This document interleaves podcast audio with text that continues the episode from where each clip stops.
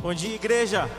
Vamos nos levantar, vamos adorar o nome do nosso Senhor Jesus. Que essa manhã possa ser uma manhã de bênçãos, de chuva de bênçãos nas nossas vidas.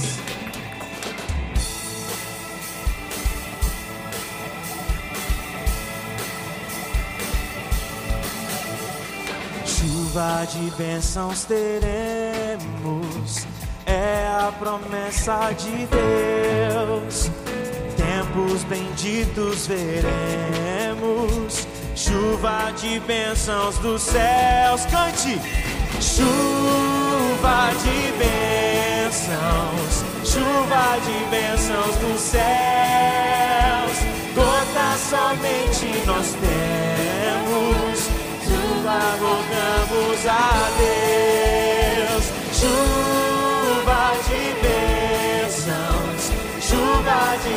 de bênçãos do céu.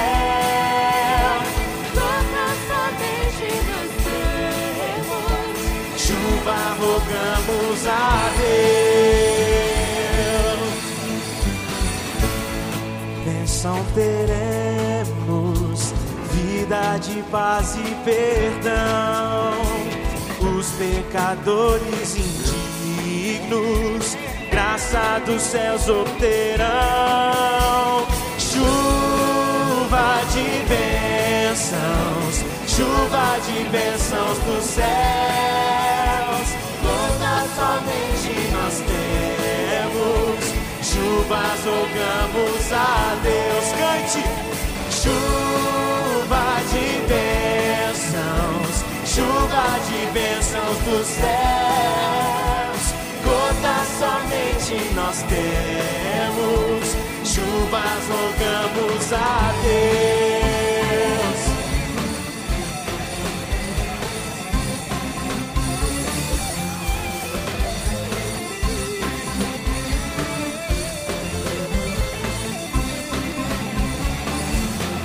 Chuva de bênçãos, chuva de bênçãos no céu.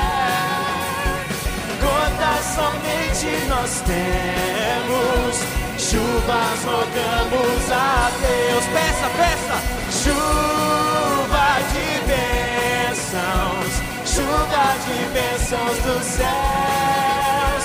Gotas somente nós temos.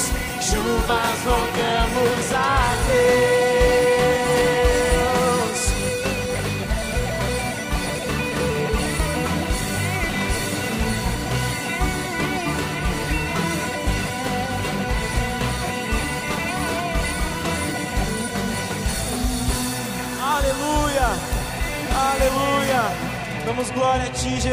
Exaltamos o Teu nome.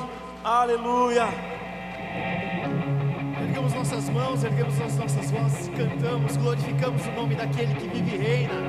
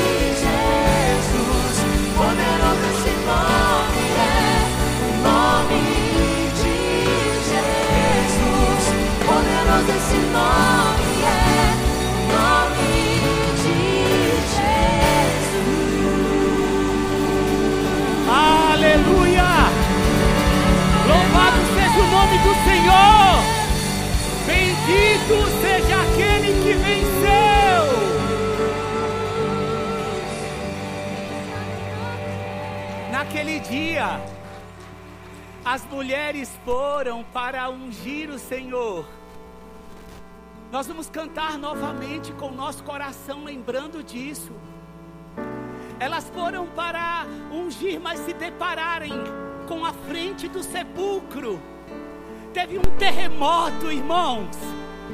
Houve um terremoto e então o anjo vem, senta, remove a pedra, senta e diz: Por que tu procuras aquele que vive?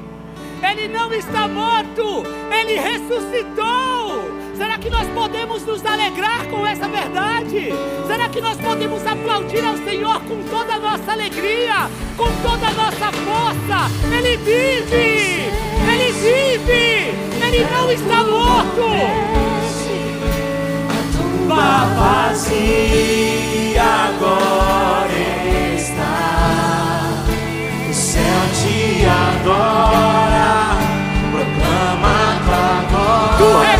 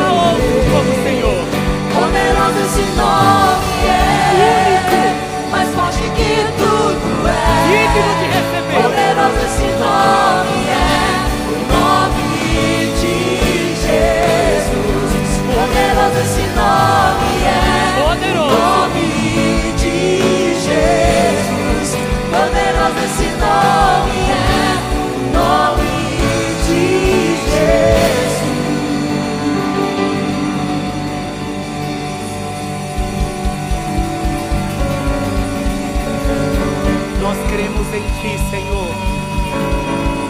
Nós cremos em Ti. Tu és bendito. Nós queremos clamar ao Senhor nesta manhã. Vem e reina. Toma o teu lugar em nossa nação. Toma o teu lugar em nossa casa.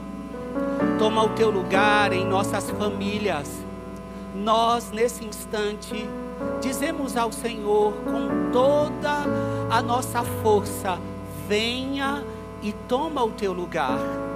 Nossa esperança está no pós-vir. Quando aquilo que for e que é corruptível for revestido de toda incorruptibilidade, aquilo que é mortal for revestido da imortalidade, então se cumprirá a palavra que diz: a morte foi vencida. Morte, aonde está a tua vitória? Morte, aonde está o teu aguilhão? Ele venceu, ele voltará, e a nossa fé está pregoada nele, o nosso Cristo que morreu crucificado foi, e portanto estamos crucificados junto com Ele. Ele ressuscitou, e com isso nós fomos ressuscitados junto com Ele, e Ele permanece poderoso à direita do Pai e intercede por nós, e nele. Por meio dele, nós somos mais que vencedores. Aleluia! Louvado seja o nome do Senhor. Vamos adorar a eles, queridos. Deus te abençoe. Aleluia. Você está feliz de estar junto com a sua família da fé nessa manhã aqui? Todos são muito bem-vindos. Que alegria ver a casa cheia dentro dos limites a nós permitido, mas a casa cheia. Vocês também que nos acompanham pela internet, um privilégio fazermos uso. Sabemos que pessoas no Brasil e fora do Brasil estão nos acompanhando. Vocês são muito bem-vindos e rogamos ao Senhor que essa manhã seja uma manhã de vida na sua casa, na sua família, em nome de Jesus. Você pode se assentar, com exceção daqueles que nos visitam nessa manhã. Por favor, você que está nos visitando, permaneça de pé. Nós queremos te conhecer um pouquinho mais. Glória a Deus. Olhem só quantos visitantes. Glória a Deus. Vamos aplaudir ao Senhor por essas vidas tão queridas. Todos vocês, todos vocês que nos visitam são muito especiais para nós. Eu não tive a oportunidade de tomar nota do nome de todos. Só vou fazer aqui menção especial ao seu Eliezer e a dona Edna, pais do pastor Tarcísio, diretamente do litoral. Sejam muito bem-vindos. E também do, do senhor Guilherme, da Gislaine e da Isabelle, mais de 20 anos ovelhas do pastor Jonas, diretamente lá de BH, nos visitando essa manhã. Uma alegria recebê-los. Sejam muito bem-vindos e voltem sempre. Aqui é a casa do Pai de vocês, do Senhor Jesus. Então fiquem à vontade, que seja uma manhã gloriosa na vida de vocês, em nome de Jesus, viu? Obrigado pela visita.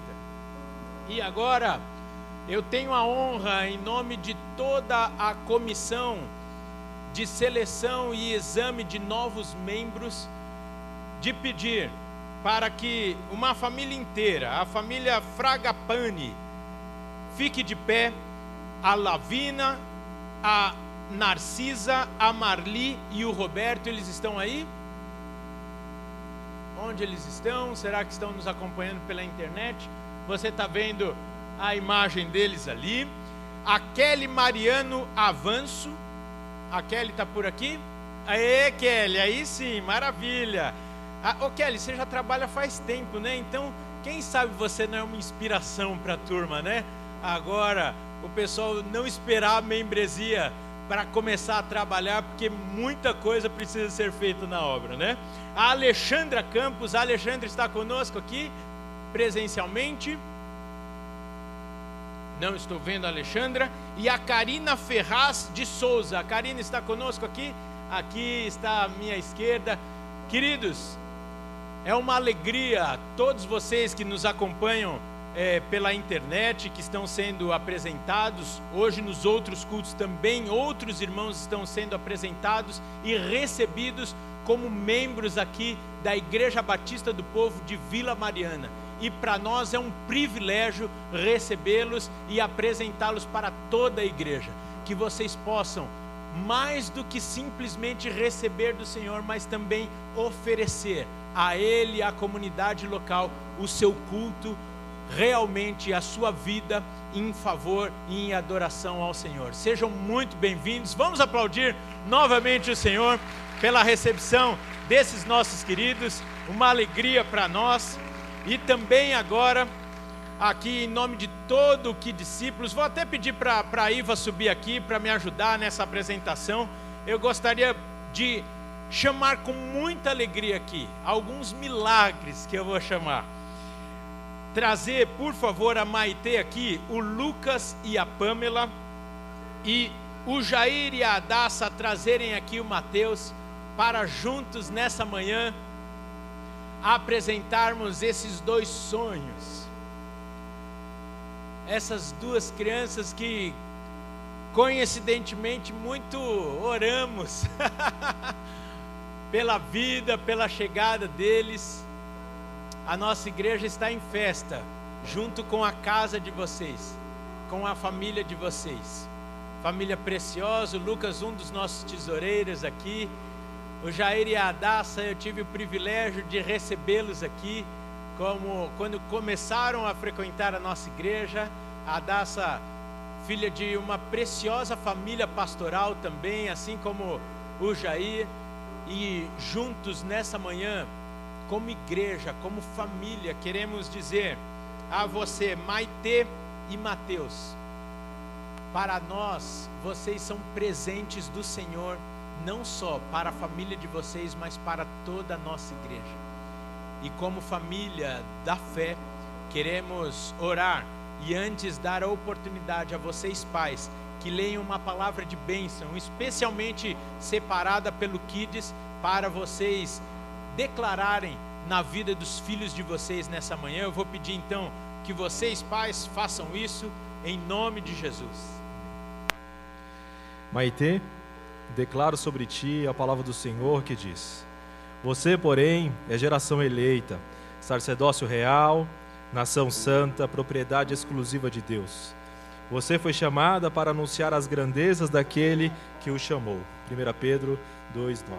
Amém, amém, aleluia. Fica aqui, ó, para você sair bonito na, na foto aqui, ó, Jairis, pronto. Deus eterno, profetizamos que nós, pais, ser, pais servimos para o Mateus de abrigo contra o vento, Amém. de refúgio contra a tempestade, de ribeiros de água e lugares secos, e de sombras e de, um grande, de uma grande rocha no deserto. Isaías 32, 2. Amém, amém. A igreja concorda? Aleluia. Esse é um momento especial, é um momento solene para a igreja do Senhor. Eu vou pedir que você fique de pé para juntos abençoarmos essas famílias, essas crianças. Aí na mão de vocês, queridos pais, está a palavra do Senhor. O maior guia que vocês terão para educar o Mateus e a Maitê. Se vocês podem fazer algo bom para eles, ensinem a palavra de vida em caminhos junto ao Senhor Jesus Cristo.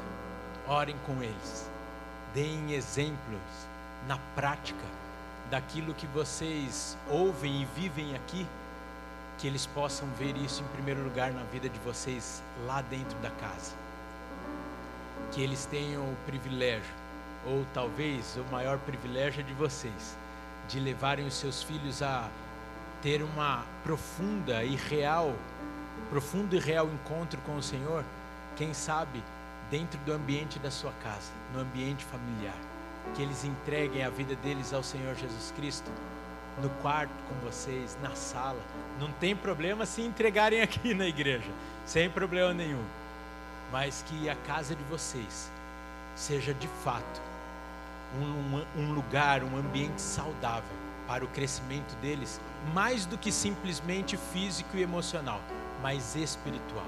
E nesse sentido queremos orar com vocês nessa manhã. Você pode estender suas mãos aqui em direção a essas famílias? Pai, muito obrigado, porque aqui estamos diante de dois presentes teus, milagres do Senhor, a Maite e o Mateus, e como igreja, abençoamos e clamamos pela tua bênção na vida destes dois pequenos, ó Pai, e de seus pais. Senhor, que a Maite e o Mateus cresçam como Jesus cresceu, em estatura, sabedoria, em graça, e que desde a tenridade te conheçam, tenham entendimento da tua palavra, da tua vontade, que eles saibam, ó Pai, que eles são planos do Senhor, escolhidos por ti desde o ventre de sua mãe. Pai, capacita os seus pais a educarem, ó Deus, segundo a tua vontade, os teus preceitos e conceitos, que não falte nenhum recurso, seja ele, ó Pai, material, seja ele emocional, seja ele espiritual, ó Pai, para o perfeito desenvolvimento destes que profetizamos, serão um homem e uma mulher que exalarão o teu bom perfume onde o Senhor os levar, que os seus pés abençoarão as nações e que a vida deles declarará, através de seus testemunhos, que há um único e verdadeiro Deus. Em nome de Jesus, ó Pai, que venha a tua provisão necessária para o desenvolvimento, o crescimento, ó Pai, e o cumprimento da tua vontade, dos teus planos na vida dos teus pequenos, em o nome de Jesus. Amém e amém. Aleluia. Eu queria muito abraçar vocês, mas por questão de protocolo, sintam-se abraçados por toda a igreja através deste aplauso ao Senhor Jesus. Que Deus os abençoe. E o Kids está esperando, o Mateus e a Maite, viu? Deus abençoe, em nome de Jesus, queridos. Privilégio, viu, para nós. Deus abençoe. Aleluia. Você pode se sentar para separar aí o seu dízimo e a sua oferta nós temos motivos para adorarmos ao Senhor nesta manhã. E uma das formas que fazemos isso é através do nosso dízimo e oferta. É uma das formas que nós falamos, Senhor, eu sou teu. E assim, tudo que é meu, tudo que o Senhor tem confiado a mim, eu também consagro e entrego ao Senhor nesta manhã. Você tem motivos para agradecer a Deus? Você tem sido cuidado e sustentado por Ele. Faça deste momento realmente um culto de agradecimento ao Senhor. Você que está em casa, você pode entregar o seu dízimo e a sua oferta através das contas que está aparecendo aí na sua tela ou do Pix, que é o CNPJ da nossa igreja. Você que está aqui presencialmente também pode fazer uso dessas ferramentas, bem como o envelope amarelo que está atrás do banco aí, ou também do QR Code que está à sua frente. Mais do que tudo, que as nossas vidas sejam consagradas e entregues ao Senhor. Pai, muito obrigado. Que manhã de festa, Pai. Que manhã de alegria, onde podemos realmente reconhecer quem Tu és Nome sobre todo nome é o teu, ó Senhor Jesus. Poderoso tu és, mas também tu és amoroso e cuidadoso, zeloso com os teus. E nós estamos aqui nesta manhã reconhecendo este cuidado em todos os detalhes de nossas vidas, ó Pai. Venha com a tua provisão sobre esta casa sobre a casa, a família e a vida de cada um que nos acompanha agora, de cada membro da nossa igreja, Pai, que possamos andar por sobre as águas, não olhando as situações ao nosso redor, mas com os nossos olhos fitos no Senhor, de quem vem a nossa provisão. Pai, levanta-nos como realmente sustentadores da nossa nação, ó Pai. Primeiro em oração, mas também, ó Pai, oramos para que o Senhor nos levante como um braço forte no acolhimento emocional, espiritual e material, ó Pai, através de tantas ações que o Senhor tem nos dado oportunidade, através do INSEC, da ABCP, das células, dos ministérios, ó Pai, que tem acolhido aqueles que têm necessidade. Pai, que o teu povo seja levantado e que eles escolham a cem por um daqueles que eles, daquilo que eles têm, ó Pai, plantado em boa terra, que sabemos que é o Senhor que dá a colheita, ó Pai, ao seu povo. Que não haja necessidade entre nós, que o Senhor, Jeová Rafá, ministre a cura na vida daqueles que precisam de cura que o Senhor ministre a tua paz nessa manhã àqueles que estão angustiados. Que o Senhor faça o milagre naqueles que estão clamando, mas confiando, sabendo que não há nada difícil ou impossível para o Senhor. Que esta semana que se inicia hoje seja uma semana onde o Senhor seja visto em nossas vidas e através das nossas vidas, para a tua honra e glória. Amém. Amém.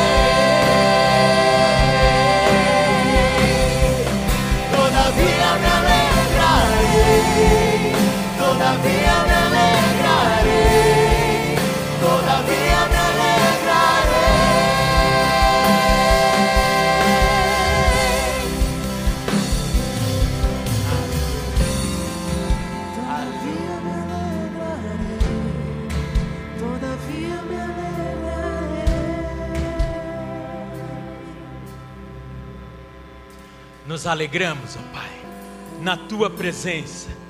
Nos alegramos porque temos o Senhor perto de nós, porque somos Deus. Isso é motivo de alegria e de gratidão nesta manhã em nossos corações. Receba a nossa gratidão, o nosso amor, o nosso louvor através das nossas palmas nesse momento, ó Pai. Em nome de Jesus.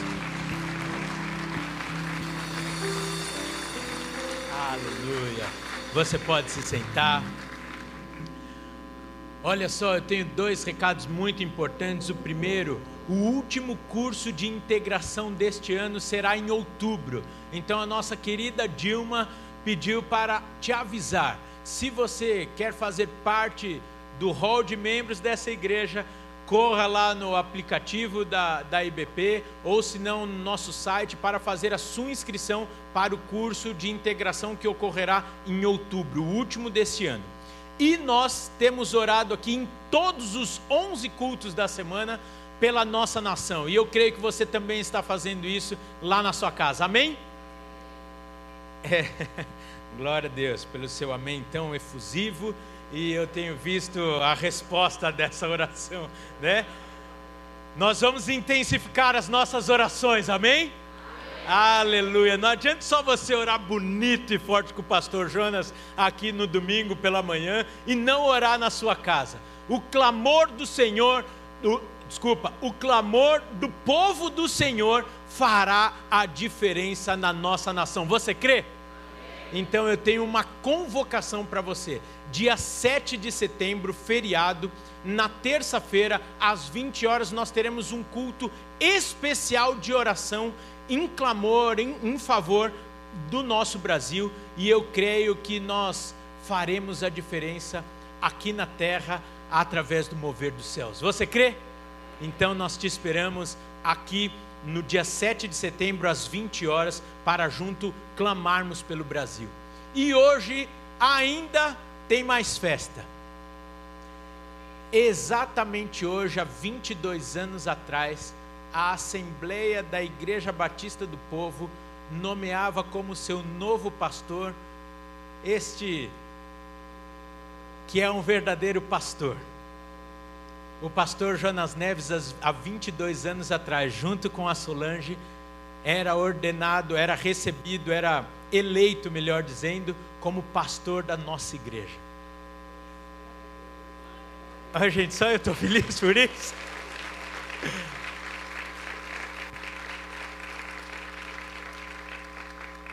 nos emociona porque onde nós vamos, pelo Brasil afora, nós ouvimos: se você é ovelha do pastor Jonas Neves, de fato você tem um pastor. E realmente nós podemos confirmar isso. Pastor Jonas, Solange, que tanto nos abençoam, largaram uma história, uma vida, junto com os seus filhos, o preço pago para que hoje nós fomos, nós vivamos isso que nós vivemos como igreja. Realmente nós podemos dizer que nós somos uma igreja, porque nós temos o exemplo de uma casa, de uma família que ama o Senhor acima de todas as coisas e que através de todo o seu exemplo tem feito a diferença na cidade de São Paulo, no Brasil, no mundo, mas em especial nas nossas vidas. Então eu vou pedir para que vocês subam aqui nós queremos orar por vocês. Eu vou pedir para que o pastor Paulo Falsarella suba aqui para orar. Enquanto vocês sobem, nós queremos engrandecer o Senhor. E para isso, olha como Deus é bom. Cristocidentemente, nesta semana, nós tivemos um pequeno exemplo da diferença que vocês têm feito. Pode vir um pouquinho mais para cá? Da diferença que vocês têm feito, não só aqui na Vila Mariana, não só nas nossas vidas como membros da Igreja Batista do Povo, mas na vida de tantos. Eu vou pedir então que vocês soltem um vídeo do que aconteceu essa semana.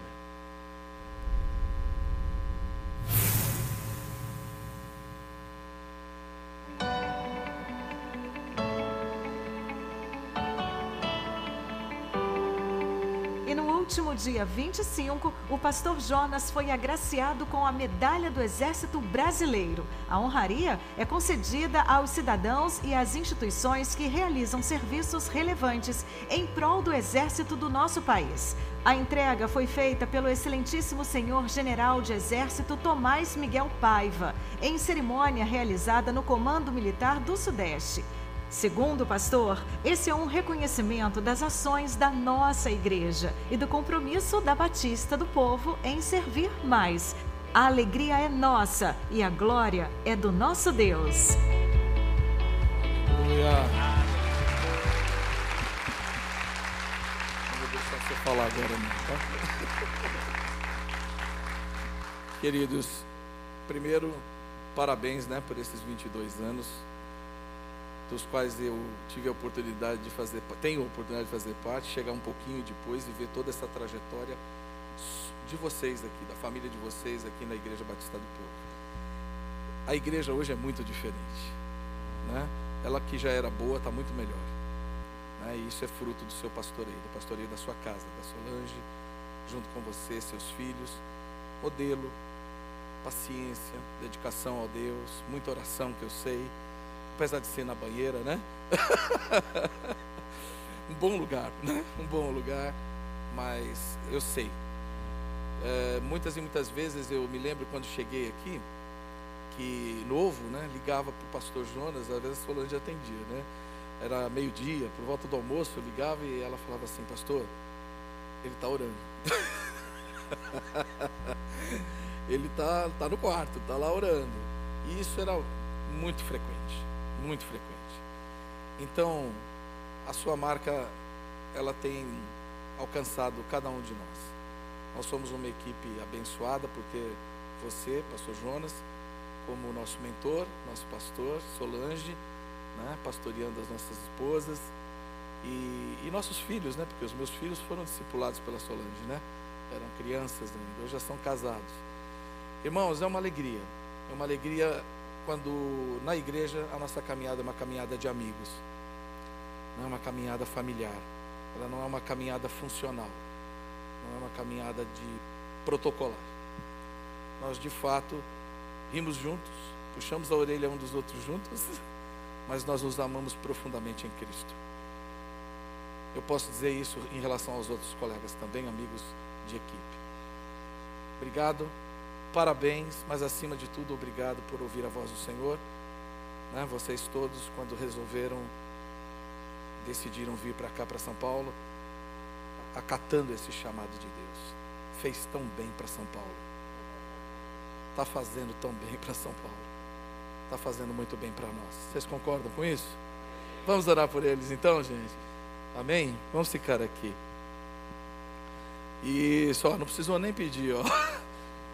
Era assim que era quando criança eu entrava, o professor entrava na sala de aula, todo mundo ficava em pé. Tá na hora da gente voltar, né? A cultura da honra. Não é verdade, irmãos? A quem honra, honra. E aqui nós devemos isso a eles. Levante suas mãos, por favor. Meu Pai amado, muito obrigado por esses 22 anos em que o Senhor, o Senhor chamou o seu servo através do pastor Enéas Tonini. Muito obrigado porque esta igreja tem sido tão abençoada, tão enriquecida pelo Senhor através do dom que é o Jonas e a Solange e sua casa. O Senhor dá dons aos homens, mas a tua palavra diz que o Senhor também dá homens dons à igreja. E o Senhor deu a esta igreja o teu servo. O Senhor trouxe junto com ele toda uma casa que te adora, te ama e te serve. E tem sido inspiração para cada um de nós.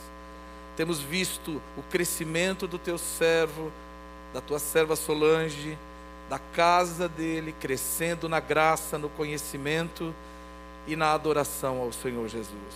Isso nos inspira, Pai. Que o Senhor os conserve assim, que a saúde esteja com eles. Todos os dias o Senhor renove as forças dos teus filhos. Que o Senhor os enriqueça com o conhecimento do alto, aquilo que eles ainda buscam de ti compreender, entender para que também o teu povo possa receber de ti as coisas que eles clamam, Senhor, no íntimo. Eu sei que o Senhor os escuta, então dê a eles, meu Deus, a resposta que pedem ao Senhor. Amado, nós como igreja, nós declaramos o, o nosso amor por eles, a nossa gratidão ao Senhor por ter nos dado pastores segundo o teu coração e ter abençoado essa igreja com um dom verdadeiramente pastoral. Nós, de fato, como foi dito aqui, temos pastores, a começar pelo nosso pastor sênior e toda a sua casa com ele. Senhor, abençoamos a vida do Jonas e da Solange para muitos e muitos anos ainda que vem pela frente. O Senhor tem levantado um tempo novo, um novo ministério, podemos dizer assim, na vida desta família, em especial do Jonas e da Solange. Eles agora já não são mais as, as vozes só da Batista do povo. Eles são vozes para o Brasil, para as tuas igrejas no Brasil para o povo no Brasil. Continua dando a eles, meu Deus, o mesmo coração. O mesmo coração com que eles pastoreiam a batista do povo. Para que fora daqui também pastoreie o coração de muitas ovelhas que estão desgarradas sem pastor. Nós o abençoamos. Jonas, te abençoamos, Solange, em nome do Senhor Jesus Cristo. Amém, amém e amém. Deus abençoe, meu pastor.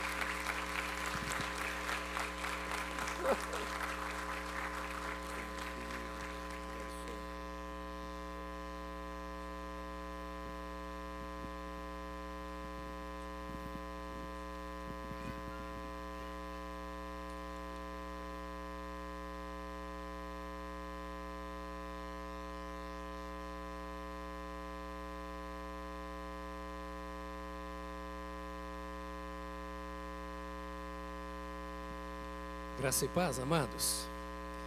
Uma super proteção aqui, um microfone para um, microfone para outro, né? Por isso que eu não morro. E vocês têm que me aguentar. é? Uma alegria, queridos, é, esta manhã eu fui surpreendido com esta medalha, mas eu, eu brinquei com os diáconos ali na entrada. Vocês trabalham e eu ganho medalha. Eu vou ensinar para vocês, pastores da equipe, como é que faz isso depois, assim, bem secretamente né? O povo trabalha e você merece a honra, você recebe a honra. Mas eu quero compartilhar com vocês a alegria desta bênção. E eu vou explicar para vocês o que anda acontecendo. Não é? Vocês já, já, já acompanham há tempo. Nós temos orado para que a palavra bíblica se cumpra na vida da Igreja Batista do Povo. Amém? Diga, eu quero que a Bíblia aconteça na minha vida.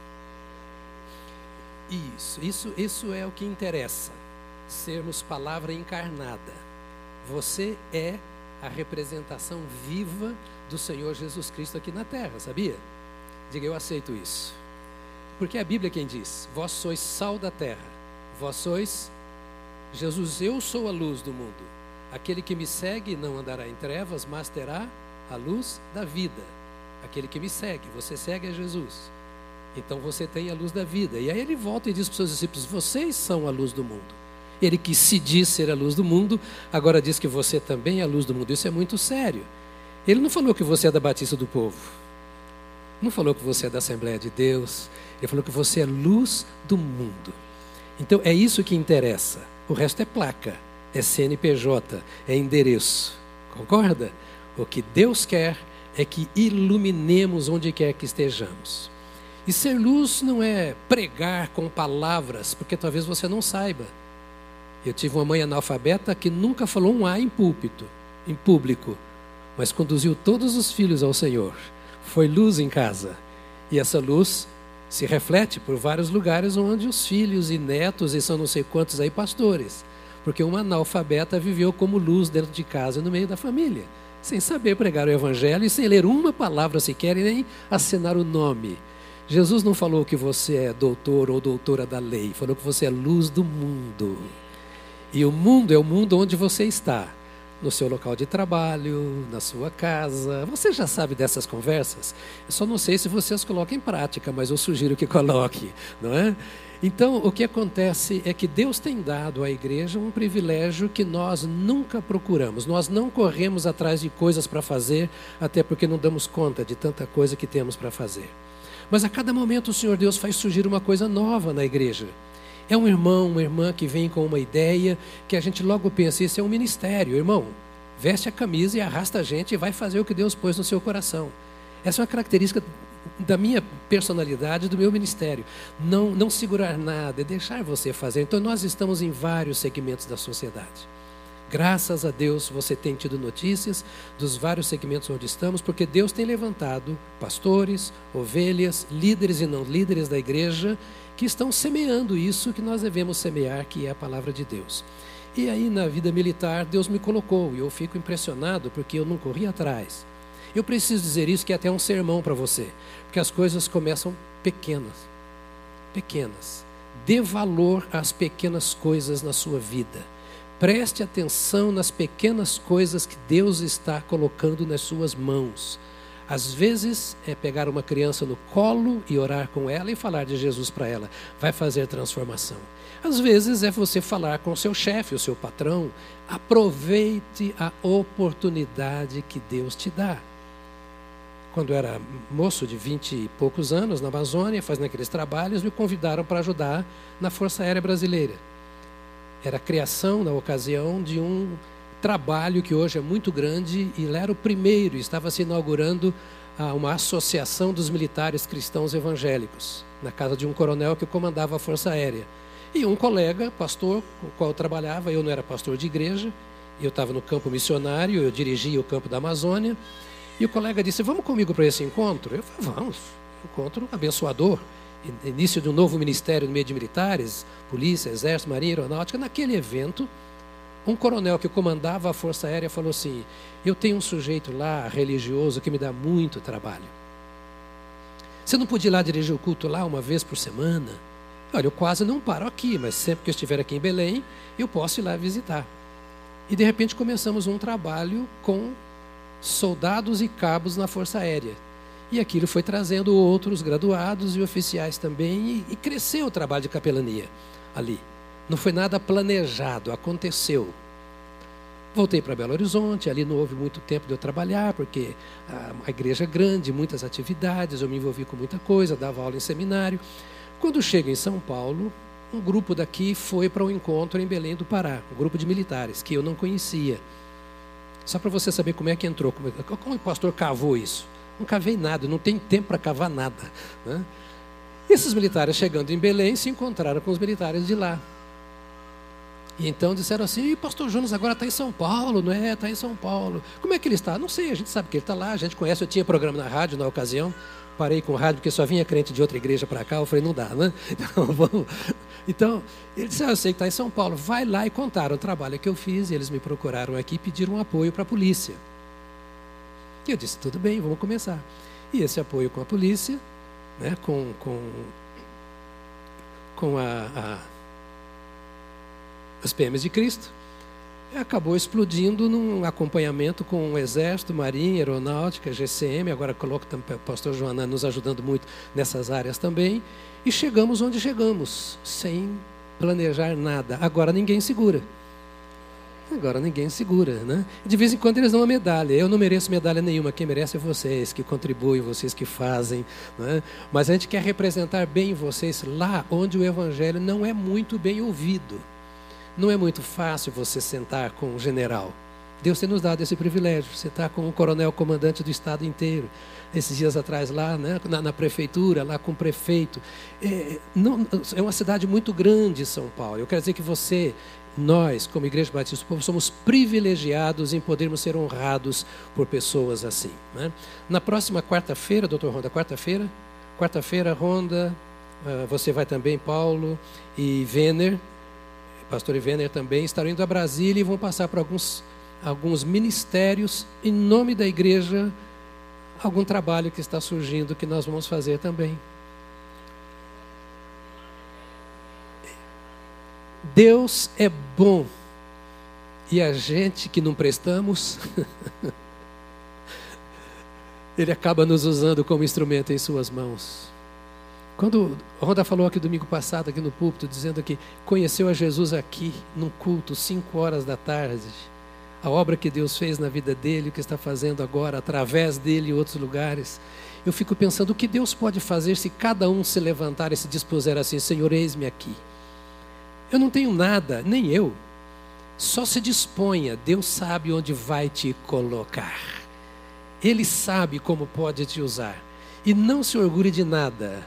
Sabe, depois de ter feito tudo, a Bíblia diz que eu devo olhar e dizer assim: olha, eu não passo de um servo inútil. Por quê? Porque quem faz não somos nós. Nós não somos políticos e nada contra os políticos, mas para ficar tentando ganhar a simpatia de ninguém. Não, nós somos sal da terra e luz do mundo. Nós somos, Paulo diz, eu acho interessante isso, o bom perfume de Cristo. Talvez quando criança você ouviu alguém falar: ah, você é um traste, você não vale nada, você não presta, não vai dar em nada, sei lá, aquela coisa toda que o diabo gosta de falar para você e para todo mundo. Né? Mas a Bíblia diz nós somos o bom perfume de Cristo. Cheiro de vida para aqueles que querem vida e de morte para os que não querem vida. Sabe, eu penso muito, pense em você como uma rosa. Os irmãos dizem, o que é isso, pastor? Dá para ser um cravo, não? Mas vamos pensar no perfume de uma rosa. Você chega numa festa de 15 anos, tem uma rosa, tem um perfume de rosa. No casamento, você vê uma rosa. No aniversário, alguém, o namorado dá uma rosa de presente para a namorada, o marido para a esposa. É um cheiro gostoso. E você, no aniversário, a rosa tem cara e cheiro de aniversário. No casamento, cheiro de casamento. Você é um perfume. Agora, no velório, a rosa tem cheiro de morte.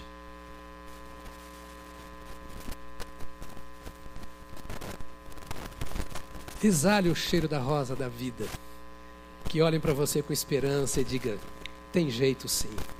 Tem jeito para o marido que não dá certo, tem jeito para o comandante que está se dando mal, para o soldado que está preso, para o ah, bandido que está lá na cadeia, tem jeito para todo mundo. Seja o bom perfume de Cristo. Amém, querido? É isso que nós somos. Vamos ficar de pé. Hoje eu tenho uma palavra para você. Aliás, eu quero agradecer aqui ao Guilherme, a Gislaine, a Isabelle. Né? A Isabelle não foi minha ovelha, Isabelle. Quando eu saí de lá, seus pais ainda eram solteiros. Um ano de casado. Um ano de casado. Você agora tem 15 anos. Tem 22 que eu estou aqui. 16? Ah, que coisa. Tá bom. Bom ver vocês aqui, viu? 22 anos atrás, no domingo 29 de agosto, pela manhã, eu fui eleito pastor desta igreja com 200 membros que votaram. Tinha 200 membros. Eu tenho a ata daquele dia, e eu tenho a Dilma me entregou o hall de membros no dia 7, não esqueço porque era o dia do meu aniversário, 7 de outubro de 1900, não, que de 2019, 7 de outubro de, de 1999. Vocês não tinham nem nascido ainda. Né? No dia 7 de outubro de 1999, o dia do meu aniversário, a Dilma me entregou aqui o hall de membros com 352 membros ativos. 200 estavam presentes na votação é, quando fui convidado para cá. Já chegamos a 400 membros agora. Né? E nós damos graças a Deus por aquele povo que teve a coragem de me trazer para cá, pelos primeiros anos que não foram fáceis de alinhamento, de entrosamento, foram tempos em que nós precisamos orar muito, muita vigília, muito jejum, muito encontro. E eu sou, posso dizer a você, e eu digo isso aos colegas, ontem mesmo eu preguei, anteontem, hoje é domingo, anteontem, à noite eu preguei para um congresso metodista no Rio de Janeiro. Havia mais de mil inscritos, era um congresso sobre discipulado, com tema discipulado e envio. E eu sempre digo isso: a, o grande segredo do pastor é a igreja. E esse é um segredo das bênçãos que eu tenho recebido. A resposta de vocês ao ministério. Eu sou muito feliz, e vou deixar você de castigo de pé para você nunca esquecer disso. Eu sou muito feliz pela equipe que Deus tem nos dado. É, eles sabem o que eu estou falando. Nós somos uma boa e não pequena equipe de pastores. Como a igreja já não é mais apenas aqui, igreja de poucos membros, mas com tantas igrejas que temos aqui, lá no Nordeste, fora. E o sustento disso é essa caminhada gostosa com cada membro da equipe, cada membro da equipe com os líderes da igreja, os líderes da igreja com seus liderados. Nós somos uma família, nós não queremos muita coisa. O que nós só queremos é viver o puro evangelho do Senhor Jesus Cristo e fazer a obra que ele colocou em nossas mãos. É o nosso único desejo, porque nós queremos de fato ser o sal da terra e a luz do mundo. Amém, queridos? Muito obrigado a cada colega. Irmãos, eu vou dizer isso em nome de Jesus e vocês vão orar e ajudar para que isso aconteça. Nós não temos problema, nem com a equipe e nem com a igreja. Nós temos pessoas que têm problema. E nós damos graças a Deus por termos conosco pessoas que têm problema, porque a igreja existe para ajudar a resolver problema para fortalecer pessoas, animar pessoas, mostrar o caminho do Senhor, corrigir os erros, fortalecer os que querem ser fortalecidos nos seus dons, nos seus ministérios. A igreja é uma família. Quando eu olho a minha família, eu penso na igreja. E aos pastores eu digo sempre o seguinte: se eu estiver fazendo alguma coisa errada aqui, me avise, porque eu estou fazendo em casa. Porque eu faço aqui o que eu faço na minha casa. Eu faço aqui o que eu faço na minha casa. Se eu estiver errando aqui, porque lá em casa o negócio está ruim. E eu dou graças a Deus pela minha esposa, pelos meus filhos, nora, genro não, que genro não é parente. Né? Mas eu dou também pelos genros, né? É, que tem caminhado comigo, que tem sido para mim um exemplo, um modelo de vida. Né? É, e dou graças a Deus por vocês caminharem conosco desta forma, em paz e sempre prontos a dar a mão uns aos outros. Antes da leitura do texto, eu quero incentivar você, talvez que está chegando agora, ou que já há algum tempo, mas ainda não está envolvido, que se envolva com algum dos nossos ministérios ou com as nossas células. Nós temos células e temos ministérios. As células são muito importantes. O pastor Tarcísio tem caminhado e feito um excelente trabalho com os nossos anfitriões, coordenadores, supervisores, líderes. E você precisa estar em célula. É uma forma da gente pastorear você. Um encontro uma vez por semana. A gente está mais junto de você. E, e vai para lá, envolva-se no ministério, evangelize, sirva ao Senhor. A vida passa e a única coisa que nós levamos aqui é o resultado daquilo que nós semeamos em Cristo Jesus. As outras coisas passam. Então que Deus nos abençoe. É só para terminar aqui, eu fui eleito no dia 29 aqui de manhã, é, anunciei o meu desligamento na Lagoinha no dia 29 à noite, né, então não fiquei desempregado nenhum dia. Né? Eu fui eleito de manhã aqui, à noite anunciei lá o meu desligamento. Ainda fiquei indo e voltando por seis meses, que minha esposa fazia faculdade, a Aline, minha filha mais velha, fazia faculdade, a Anne, minha filha, estava morando em Londres, eu não queria que ela voltasse de Londres para cá sem despedir dos amigos. A Adela estava se preparando para vestibular, então tinha muita coisa. E nós ficamos vindo e voltando os meses de setembro, outubro, novembro, e a minha posse que é quando nós consideramos que assumiu o pastorado da igreja, foi no dia 31 de dezembro de 99. Ou seja, estou aqui e vocês me aguentando literalmente e efetivamente desde o dia 1 de janeiro de 2000. Então, faz tempo, faz tempo, né? Graças, dou, dou graças a Deus, né? Por esse tempo e pela paciência de vocês comigo e, sobretudo, pelos sermões tão longos que eu trago na sua cabeça. Que eu vou fazer agora. Olha para o relógio, 11h39, até uma hora, tá bom? Tá nada. Vamos orar? Fecha os seus olhos agora. Agradeça ao Senhor pela sua vida. Agradeça ao Senhor pela sua vida. Por aquilo que Deus tem feito em seu favor pela graça de Deus que não te falta. Agradeça ao Senhor. Agradeça ao Senhor porque Ele te segura pela sua mão direita e te diz: Não temas, porque eu te ajudo. É o seu Deus que caminha assim com você. É o seu Deus que te sustenta e que te trouxe aqui nesta manhã.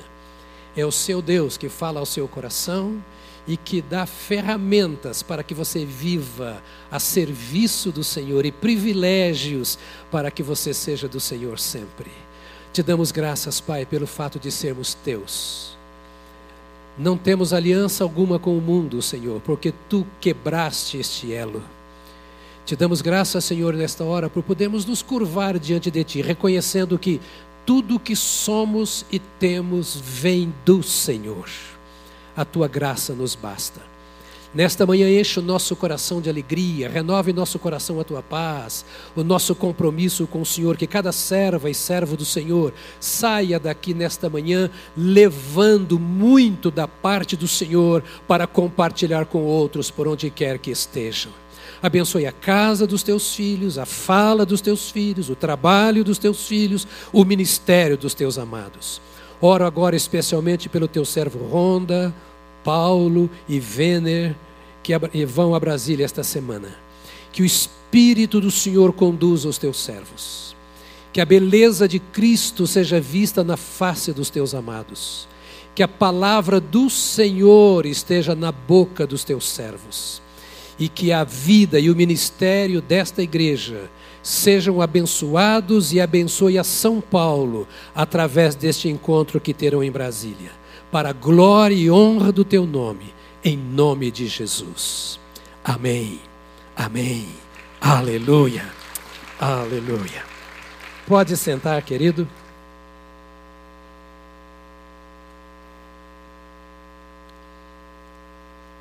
Eu não posso ler o texto bíblico sem antes ainda dizer algo que eu esqueci. Agradecer a Solange minha companheira, esposa, eu sempre erro a data, 46 anos. Vamos fazer agora, em dezembro. 46 anos que ela me suporta como minha esposa. É tempo para chuchu. Quem já tem 46 anos ou mais de casado aqui? Eu quero ver. Pio, ali mais um casal, de máscara, não estou reconhecendo o que é o nome. Então nós somos, pelo que vejo, apenas Atrás tem mais alguém? Ah, mas assim. Pronto, então nós somos quatro, seis pessoas, seis casais que têm 46 anos de casado. Então vocês têm muita caminhada pela frente, não é? E aos meus filhos, genros, nora, netos, eles são a razão do meu ministério, e de poder andar sossegado. Eles me cercam por detrás e por diante, como a Bíblia fala sobre Deus, né? Com suas orações, com seu companheirismo, e eu sou muito feliz com tudo isso. E se eu posso estar em paz, sem nenhum temor, sem nenhuma insegurança, liderando um povo, é pela segurança que nós temos lá em casa. Obrigadão para você, como diz o mineiro, né? Bem, amados, abra bem a sua mente, o seu coração. Eu vou encerrar hoje um tema que não tem jeito de encerrar. Nós poderemos falar sobre o ano inteiro. Esta, este é o nosso quinto encontro que eu vou falar sobre esse tema, a segunda vinda de Cristo. Vou encerrar deixando milhares de coisas no ar, só para provocar sede, fome, interesse em você, para que você se volte depois e estude esses assuntos. Nós colocamos para vocês aqui, em primeiro lugar, a o fato de que a volta do Senhor Jesus é fartamente anunciada nas Escrituras. Diga comigo assim: Jesus Cristo voltará. Então não deixe corrente nenhuma prender os seus pés aqui, não. Nem profissão, uh, nem, nem cultura, nem dinheiro, nem família, nem a vida. Não se apegue a nenhuma destas coisas que são daqui, porque todas as coisas daqui são passageiras. Nós amamos pessoas, sorrimos com elas, as abraçamos, choramos por elas quando as perdemos ou quando elas sofrem, mas sabemos que elas e nós vamos passar. Concorda comigo? Então, é uma conversa, não é um sermão, então você vai, diga assim: eu vou passar. Isso. A questão é a velha pergunta que o pastor Enéas fez lá na década de 60 e escreveu um folhetinho que anda por aí ainda até hoje. Onde passarás a eternidade? A questão não é se você vai passar ou não vai passar, se eu vou ou não vou para lá. A questão é onde eu vou passar. E só temos dois lugares onde o ser humano pode passar a eternidade: ou no céu ou no inferno. E outra coisa, a passagem para lá é, é, é, é, linha direta, não tem, não tem passagem, não tem parada pelo meio do caminho. Você só tem uma saída. Na hora que você respirar, o seu último suspiro é daqui para lá, ou daqui para o céu, ou daqui para o inferno. Para onde você vai? É a pergunta do pastor Enéas. Onde você vai passar a eternidade? Então a nossa vida aqui é passageira, rápida, rápida. Meu pai morreu com 94 anos, minha mãe com 95. Eu estava pensando agora, já vai fazer 20 anos que eles morreram. Foi ontem. Eu lembro da dor, da lágrima, de como eu dirigi daqui lá e de lá para cá para fazer o sepultamento e deixar os meus pais sepultados. É muito rápido. Passa assim. Então, nós só temos aqui esta, esta vida, nós só temos este tempo. E a Bíblia fala que esta é uma maneira de nós nos aproximarmos, de nós chegarmos no céu através da morte. Então, quem não quer morrer, não quer ir para o céu. Né? E, e, e, e, todo mundo que vai morrer tem que saber se vai para o céu ou se não vai para o céu. A segunda maneira de você é, partir para o céu é pelo arrebatamento. É o que nós já estudamos aqui. É, é a segunda volta do Senhor Jesus te pegar vivo, sem ter morrido ainda. Mas se Jesus voltar, você já tiver partido, você vai subir com ele. Amém? Amém mesmo? Eu não vou pedir a mão para não comprometer ninguém, mas você precisa dessa certeza da vida eterna, da vida eterna. E a Bíblia fala muito sobre a segunda vinda de Cristo.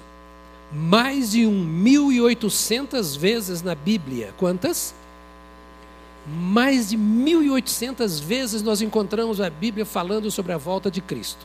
Se isso não é uma verdade, se a segunda vinda de Cristo não é uma verdade, não há lugar para a verdade na Bíblia. Mas se a Bíblia é a verdade, e ela fala mais de 1.800, na verdade mais de 1.850 vezes a respeito da volta de Jesus, significa que Jesus Cristo voltará. Amém? Diga, Jesus Cristo voltará. Então não vale a pena você ficar apegado ao seu trabalho, à sua profissão, à sua vocação, aos seus conflitos emocionais, aos conflitos familiares, aos conflitos políticos, econômicos, sei lá o quê, a todas essas coisas e nem tampouco as riquezas, as conquistas que você tem, porque tudo isso vai ficar aqui. Tudo que nós produzimos vai ficar aqui. Se os nossos filhos são do Senhor, quando nós subirmos, toda a nossa herança, que seria dos nossos filhos, ficará para o diabo.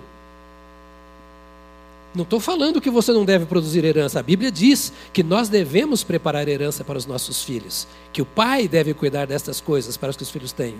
Mas o que eu quero dizer é que o seu coração não deve estar nestas coisas, porque Jesus Cristo vai te levar ou pela morte, ou, na sua segunda vinda, pelo arrebatamento. Amém, querido? Você devia ter mais alegria e falar: Poxa vida, eu sou salvo. Não, não, nada mais me pega. Não tem mais. E a minha salvação é eterna. Jesus Cristo me deu a vida eterna. É para sempre. Então não tenha medo de absolutamente nada neste mundo. Só tenha certeza de que você está andando em comunhão com Deus. E uma forma de você ter certeza de que você tem a vida eterna é você ser fiel ao seu Senhor. Se você está um pouco na luz, um pouco nas trevas, é bem possível que você não tenha uma experiência com Cristo. Porque a vida na luz é incompatível com a vida nas trevas. E eu não sei porque que eu estou falando isso aqui, não é o assunto. Mas talvez alguém aqui, ou quem sabe, numa das nossas mídias esteja precisando disso ouvir agora. Sabe, se está um pouco na luz, um pouco nas trevas, dá uma olhada, porque luz e trevas não combinam. Não há lugar para as duas coisas no mesmo candeeiro.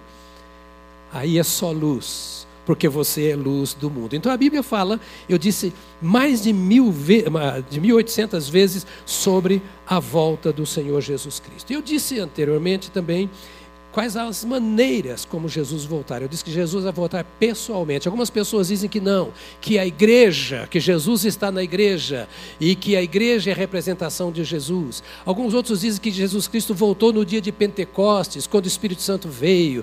Há um punhado de teorias que falam sobre a volta de Jesus. O que a Bíblia diz é que Jesus vai voltar em pessoa. Não vai mandar anjo, não é nenhuma obra que a igreja faz, não é o derramamento do Espírito Santo, não é uma nova forma de vida, não, é a pessoa. Jesus Cristo é uma pessoa, como eu e você somos. Ele tem vontade própria, ele tem autodeterminação, ele tem autodireção, ele sente. Esse é o Senhor Jesus como você. Nós podemos pensar, sentir, tomar decisões. Jesus é uma pessoa, é livre. E ele, em pessoa, diz a Bíblia, voltará. Quando nós cantamos, verei Jesus você verá aquele que ressuscitou no seu corpo ressuscitado. Diga, eu verei Jesus. Eu verei Jesus. Eu disse que ele voltará e na, no arrebatamento ele não vai pisar a terra, ele ficará nas nuvens. E a Bíblia diz: Nós encontraremos com Ele nos ares. Aleluia. Diga, eu vou. Eu vou me encontrar com o Senhor Jesus nos ares. Não porque eu mereça, não por causa das boas obras que eu faça, não porque eu prego o evangelho aqui, ali ou lá, nada disso. É simplesmente porque Deus amou o mundo de tal maneira que deu o seu Filho unigênito para que todo, diga comigo, todo, todo aquele que nele crê não pereça, não pereça, todo aquele que nele crê não pereça, mas tenha a vida eterna. Eu creio em Jesus, eu tenho a vida eterna. Eu creio em Jesus, eu não vou perecer. Quando ele voltar pessoalmente, eu subirei e encontrarei com ele nos ares. Se estiver vivo, eu subo. Se estiver morto, eu vou primeiro do que quem está vivo, porque os vivos não precederão, diz a Bíblia, os mortos. Os mortos ressuscitarão primeiro. Aqueles que estão em Cristo, pelos quais nós choramos, vão rir primeiro do que nós. Eu subirei. Você subirá? Bem, dissemos que ele virá pessoalmente, dissemos que é, ele virá em breve, nós dissemos para você que ele virá de surpresa. Você está perto de alguém é porque é seu parente, porque nós separamos. Você vai ver banco que tem muita gente junto, é família, a gente está caminhando junto, né? Então eu queria que você se voltasse para essa pessoa que está do lado e dissesse para assim: ele vem de surpresa, irmão. É, ninguém sabe, nem os anjos, nem os homens, diz a Bíblia. Ele pode vir assim mais rápido do que nós imaginamos. E quando ele vier, só os salvos o verão. Só os salvos o verão. O marido sai para trabalhar e ele não tem Jesus. Mas a esposa e os filhos têm. Quando ele voltar para casa, ele, se quiser, vai ter que arrumar outra esposa e outros filhos, porque aqueles já eram. Nunca mais verá, porque foram arrebatados. Ele virá e ele virá para os salvos. Não haverá tempo naquela hora para dizer: me salva e me leva, vai entrar na grande tribulação. Poderá se converter. E haverá muita conversão na grande tribulação. De maridos que ouviam a mensagem do Evangelho, mas não quiseram. Esposas, filhos, que dentro de casa, ou na vizinhança, ou na cidade, ou no rádio, ou na televisão, ou em qualquer literatura, tinham o testemunho do Evangelho de Cristo, mas não aceitaram. Poderão vir a ser salvos, mas vão receber no lombo. Vão receber no lombo. Vão sofrer a grande tribulação. Vão passar por um semi-inferno na terra. Eu sugeriria a você que pensasse na sua salvação com maior rigor e com muita pressa, porque Jesus Cristo já está voltando. Jesus Cristo já está voltando para levar o seu povo, encontrar-se com eles nas nuvens. Eu estou apenas recordando o que já disse para encerrar. E para você se alegrar. E para você não olhar tanto para os seus problemas, para as suas enfermidades, para os seus conflitos. Isso vai passar. Às vezes temos doenças que nós não vencemos aqui. Enfermidades físicas. Às vezes temos enfermidades emocionais, por que não? Então vamos para um psicólogo, ou então tomamos um remédio, ou vamos para um psiquiatra, e nós temos vários casos aqui de irmãos em Cristo, de gente batizada no Espírito Santo, cheia de Deus. Que muitos crentes até acham que não é possível. É possível sim, são doenças, são enfermidades. Estamos sujeitos aqui a assaltos, sofrer no corpo por causa de bandidos, estamos sujeitos a tudo, a tudo, a tudo, a tudo. Mas nós estamos nos lembrando aqui que o Senhor está conosco, trabalhando a nossa vida e tudo aquilo que não presta vai passar. Vai passar. Eu falei para vocês sobre ah, alguns objetivos da vinda de Jesus, que eu vou pular aqui bastante, bastante, porque eu falei sobre muitos, não é? é e eu vou encerrar dizendo que ah, desses objetivos da vinda é levar-nos para que nós sejamos julgados diante do tribunal de Cristo. Quando eu falei que Jesus está voltando, você deu glória a Deus. Mas quando eu falei que você vai julgar, ser julgado diante do tribunal de Cristo, você ficou meio assim. O que vai acontecer comigo? Você é salvo? Você tem certeza da sua salvação? Entregou sua vida a Jesus? Está em Cristo Jesus? Que julgamento será esse diante do tribunal de Cristo? Eu já falei isso aqui com um pouco mais de detalhes, mas esse não é o julgamento final. O julgamento do trono branco falado em Apocalipse. O julgamento diante do tribunal de Cristo é aquele no qual só comparecerão os salvos. Quem é salvo e tem certeza diz amém. Os salvos vão comparecer diante do tribunal de Cristo. Para quê? Para receberem a recompensa pelas obras de justiça que tiverem feitos. Diante do tribunal de Cristo você vai receber o galardão. Ali não tem mais nada a ver com perdão de pecado, julgamento de pecado, porque você é salvo. Só um aleluia. Alguém tem dúvida? você não vai ser julgado por causa de pecado, você vai ser julgado por aquilo que você fez, porque o céu já é seu. Quem está em Cristo tem o céu garantido. E não é o pastor Jonas que diz isso, é a palavra de Deus. Agora, nenhuma condenação há para os que estão em Cristo Jesus, nosso Senhor. E ele não fala para aqueles que estão no céu em Cristo é para nós que estamos na terra. Não há condenação. Vós sois de Cristo e o maligno não vos toca, diz a palavra de Deus. Aleluia! Vós sois de Cristo. Vós sois. Ele comprou. Você é dele porque ele pagou o preço. Não é porque você mereça, nenhum de nós merece mas o Senhor é bom e a sua misericórdia dura para sempre. É isso que nos une ao Senhor. Ele é a nossa salvação e o nosso Salvador. Ele é o nosso Salvador e a nossa salvação. Ou seja, Ele nos salvou e nos salva. Ele é em nós. Por isso a Bíblia diz: Cristo em vós, a esperança da glória. Se Cristo está em você, você tem a esperança da glória. E Paulo diz: uma esperança que não falha, uma esperança que não morre, porque não é uma esperança gerada pelas suas obras. Você trabalha, trabalha, trabalha, um suor tremendo, enfrenta o metrô, enfrenta o ônibus, gasta duas horas para chegar no emprego, ou o trânsito aí. Mais... Semana passada eu fui pregar na igreja de Taubaté, dirigindo uma assembleia.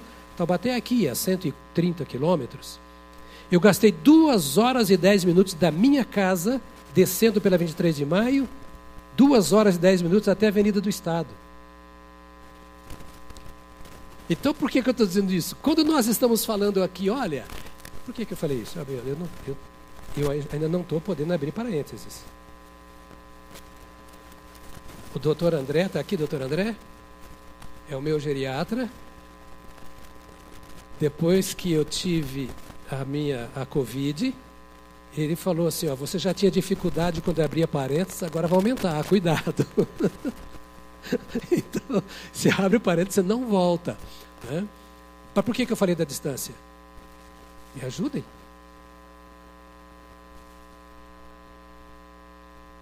Ah, eu já não sei mais. Hã?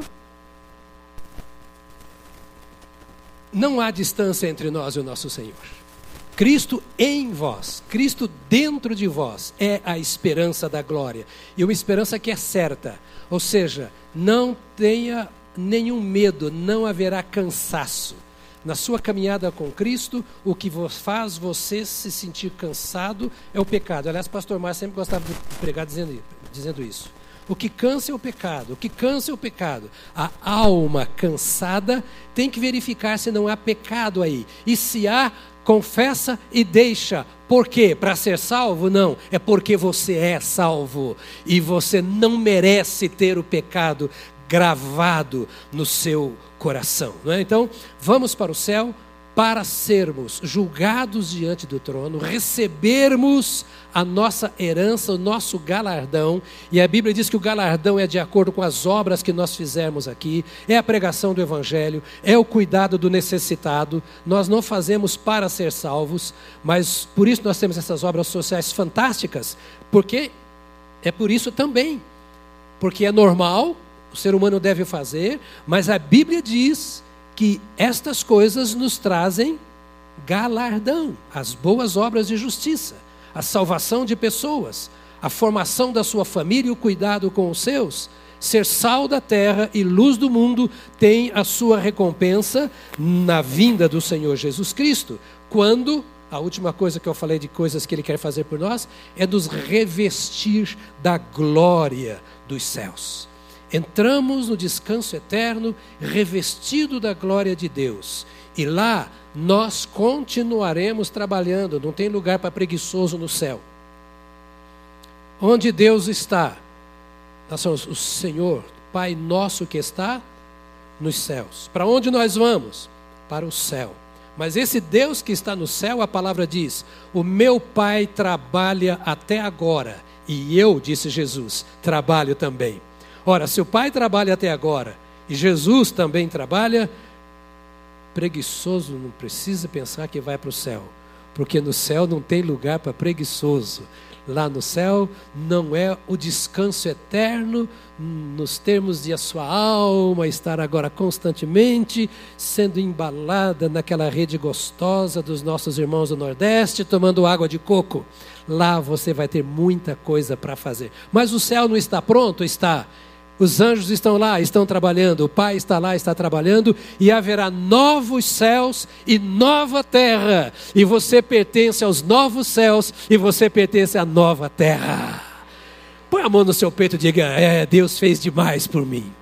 Deus me tirou do pecado, Deus me tirou das trevas, Deus me tirou de debaixo de um fardo terrível. Deus fechou, literalmente e totalmente, fechou as portas do inferno para mim. O inferno não me verá e nós viveremos com o Senhor para sempre, para sempre, servindo ao Senhor.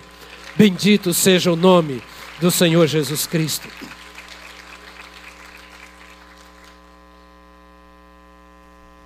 Quem diz que será assim? O meu Deus. Agora eu vou entrar na mensagem de hoje. Foi só uma recordação, está tudo lá no YouTube e onde mais estiver por aí. Mas hoje eu queria falar com você rapidamente, e vou correr, preste atenção, vou correr bastante, sobre os, os sinais que antecedem a vinda de Jesus. Vou ser leve, tranquilo, suave você depois poderá pegar no YouTube e ir acompanhando devagar, porque eu não vou ler os textos, vou só citar, porque é muita coisa. Respira fundo. Descansa em paz. E vamos pensar naquilo que Jesus tem para nós. Mateus 24, 42 diz assim: é um dos poucos textos que eu vou ler. Portanto, vigiem. Devemos fazer o quê? Fazer o quê?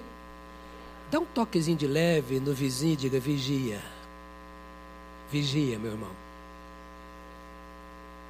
Ouça bem, eu e você podemos falar bobagem, coisas sem nexo, sem razão, sem motivo. Mas o Espírito Santo não. Não caia na loucura de pensar que Deus está brincando com você. Se ele diz que é para vigiar, é porque é para vigiar. Uhum. Há muito crente que passa muito susto porque não vigia.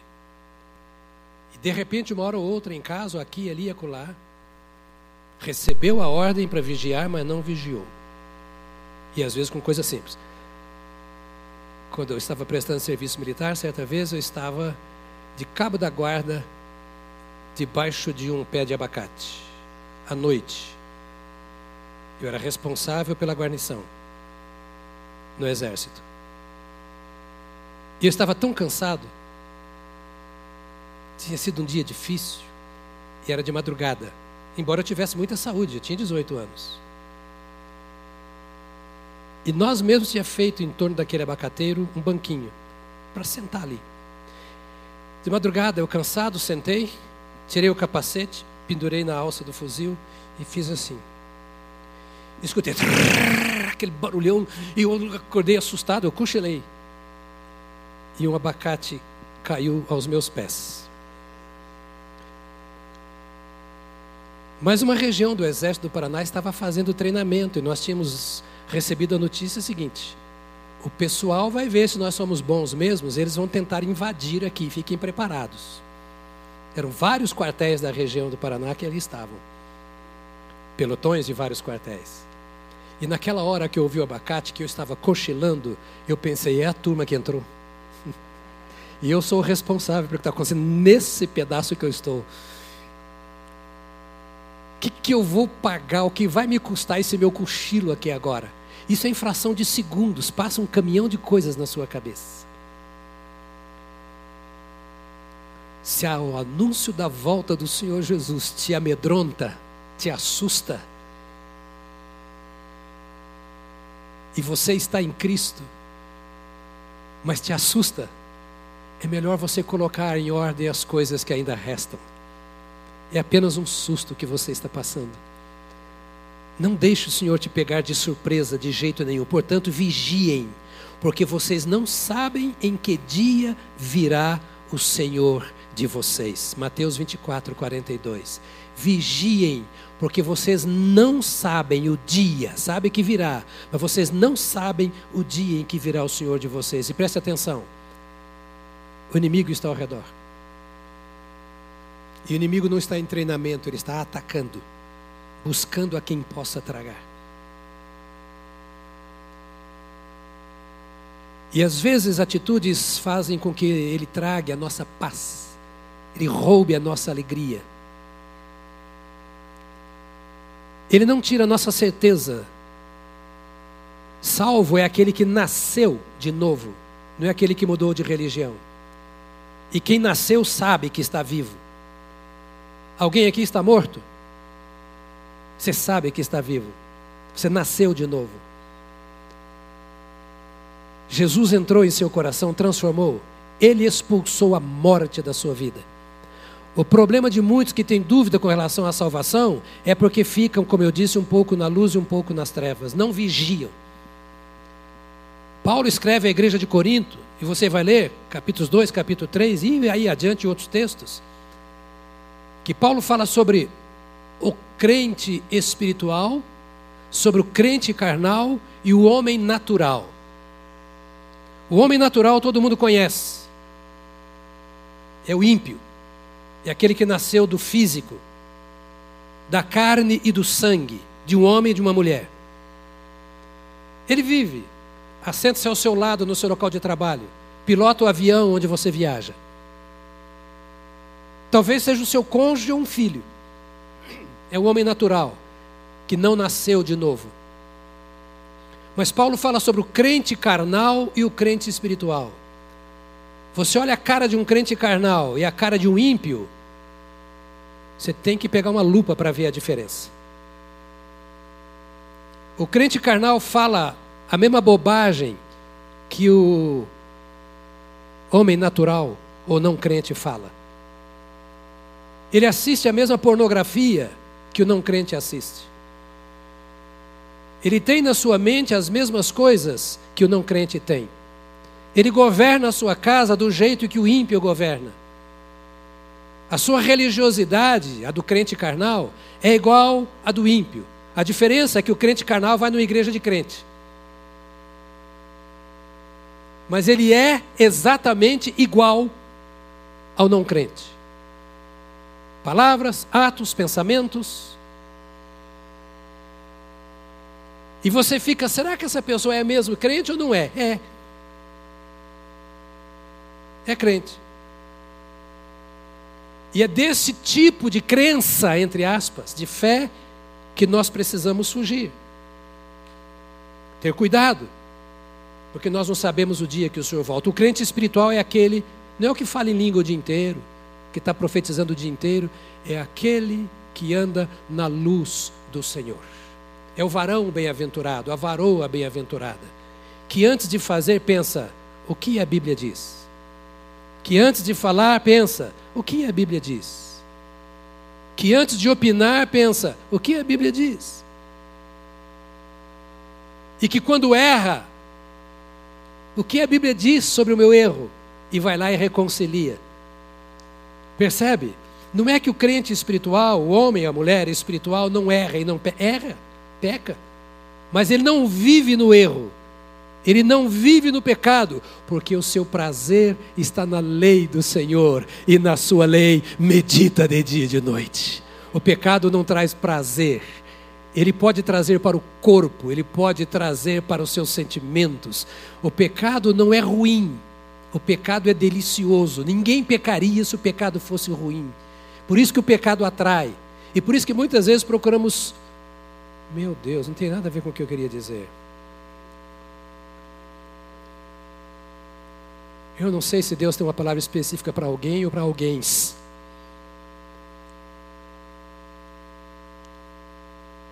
A gente faz planos e às vezes Deus muda. Eu vou chegar lá, talvez, onde eu quero chegar. Mas eu queria fazer um parênteses, porque eu creio que Deus está chamando a nossa atenção aqui, ou você que me assiste, para um fato. O Senhor está vindo para uma igreja pura, não imunda. Não há lugar para imundície no nosso coração, na nossa mente, nos nossos atos. Ouça, você não pertence a mim. Você não precisa acreditar no que eu estou falando. Confira nas Escrituras. Não sou eu, eu não quero fazer de você o meu crente. Eu chamo você de minha ovelha, mas eu sei que você não pertence a mim. Quando eu falo as minhas ovelhas, é o carinho que eu tenho por você. É o desejo que eu tenho e não consigo de estar mais perto para, quem sabe, pôr um pouquinho mais de comida na sua boca. Pão espiritual. Mas você, na verdade, pertence ao Senhor. Foi Ele quem deu a vida por você e Ele é puro.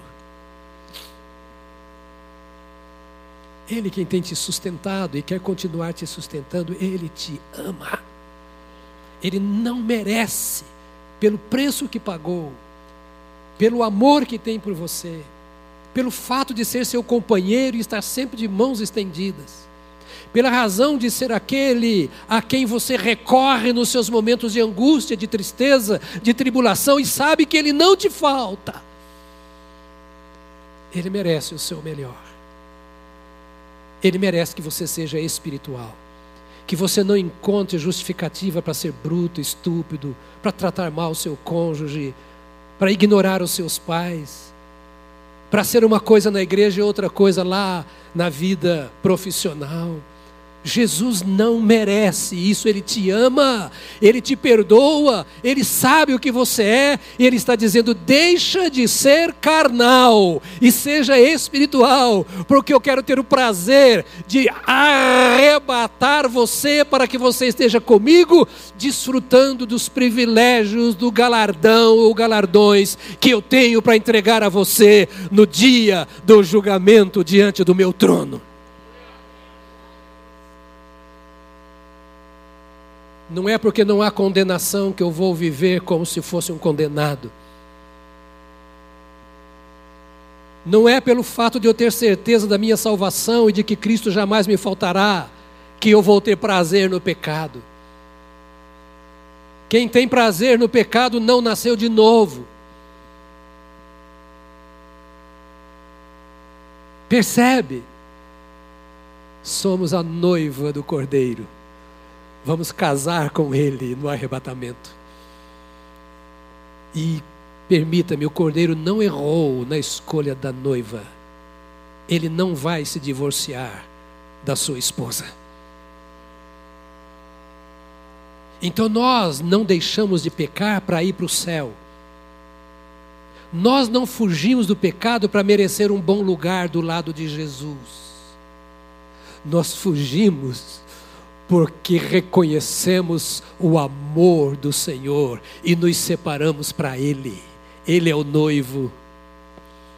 Não é medo nenhum, não é por medo do inferno, de condenação, de juízo, que eu fujo do pecado, é por amor àquele que me amou primeiro.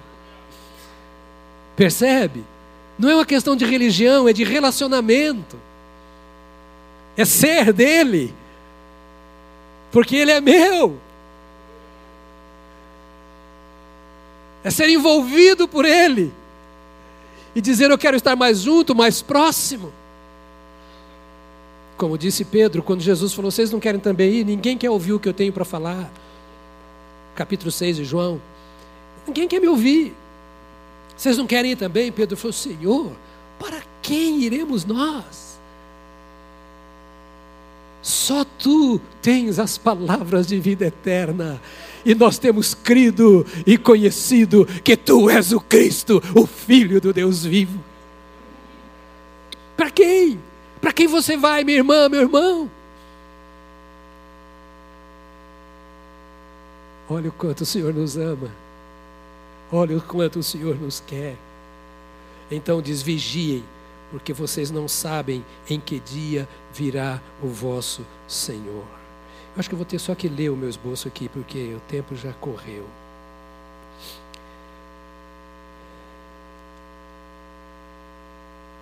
Alguns sinais que eu vou ler rápido.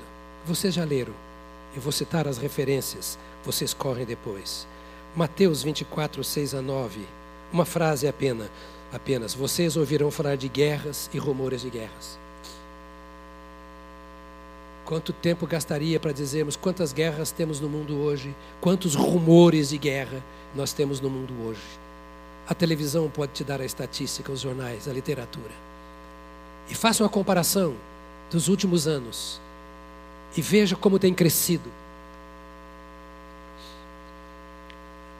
Diz aqui o texto de Mateus 24: fiquem atentos e não se assustem, porque é necessário que isso aconteça, mas ainda não é o fim.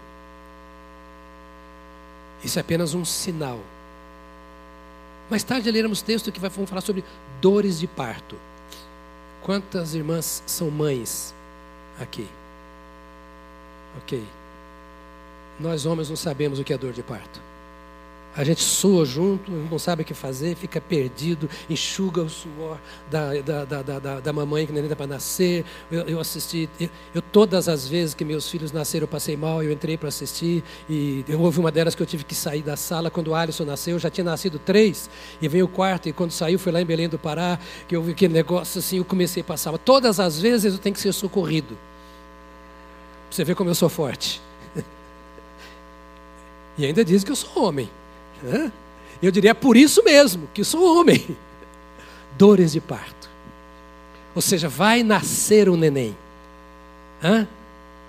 Dor de parto significa que vai nascer o neném. Quando a Bíblia fala sobre essas coisas como dores de parto, é tá para nascer aquilo que eu prometi. Jesus está chegando. Isso é dor de parto. Dor pela qual você não vai passar. A natureza vai passar o mundo vai passar. Essas coisas mostram assim: Jesus está chegando. Jesus está chegando. O número de terremotos aumentará. Você vai ver em Mateus 24. Mateus 24 fala muito isso, mas você volta também para Marcos 13, capítulo 8, quando vai falar sobre o número de terremotos que vai. E nós temos visto como está acontecendo isso. Isso são sinais. A dor de parto é sinal de que a criança vai nascer. A dor de parto é um sinal. Essas coisas são sinais, ou seja, Está para acontecer o que o Senhor falou. Né? Forte perseguição à igreja. Olha aqui, só aqui eu falaria três domingos. Fica tranquilo, não vou falar não. Mas olha, acompanhe a história da igreja no mundo e acompanhe a história da igreja hoje. Olha o que está acontecendo de perseguição a crentes que estão sendo mortos, mas preste atenção, a perseguição da fé, matando a fé no coração.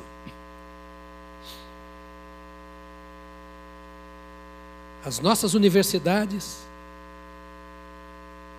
as nossas mídias, os pais hoje já não sabem mais o que falar para os filhos para convencê-los de que a Bíblia é a palavra de Deus. E nós somos responsáveis por isso. Não é a igreja responsável por evangelizar os nossos filhos. A igreja é lugar de comunhão. A primeira responsabilidade de ensinar o caminho do Senhor e a vida do corpo de Cristo, que é a igreja. A primeira responsabilidade de ensinar não é da igreja, é do pai e é da mãe que gerou o filho que vai para o céu ou para o inferno. Alguns arrepiam até a unha quando eu falo isso. Sem Jesus é inferno. A Bíblia fala, é morte eterna. Ou a Bíblia é verdade ou é mentira. E se você não acredita nela, abandone-a e vai viver a vida sem Cristo.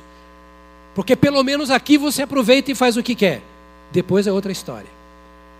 Em Cristo aqui você não aproveita, você não faz o que quer, faz o que Ele quer para poder viver o que Ele tem para você depois. Então você se considera morto, diz a Bíblia, para este mundo.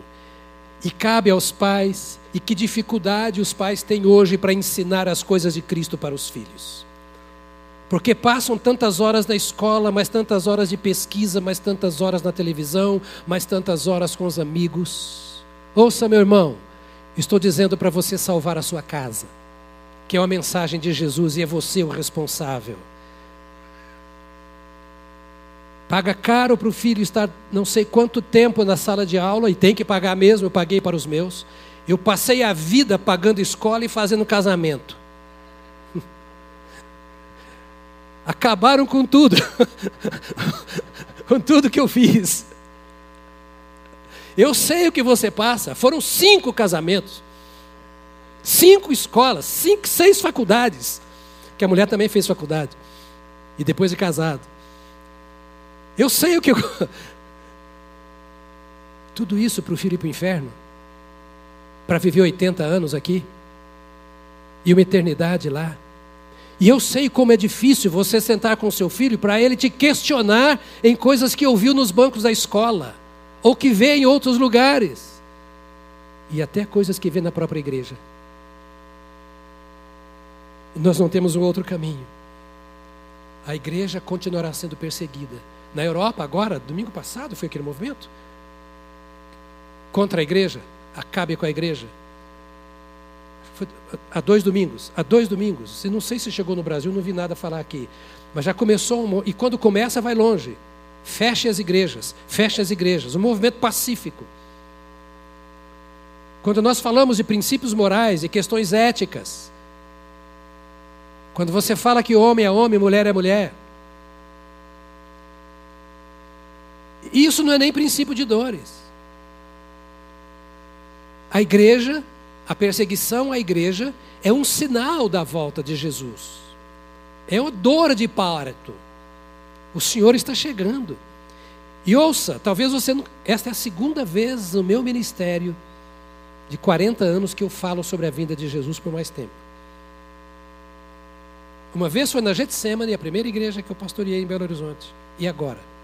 é um assunto no qual eu não entro muito, porque eu acho que ele é muito fácil.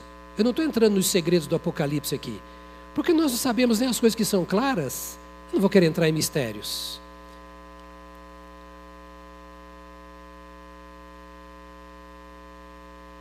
A igreja vai continuar a ser perseguida.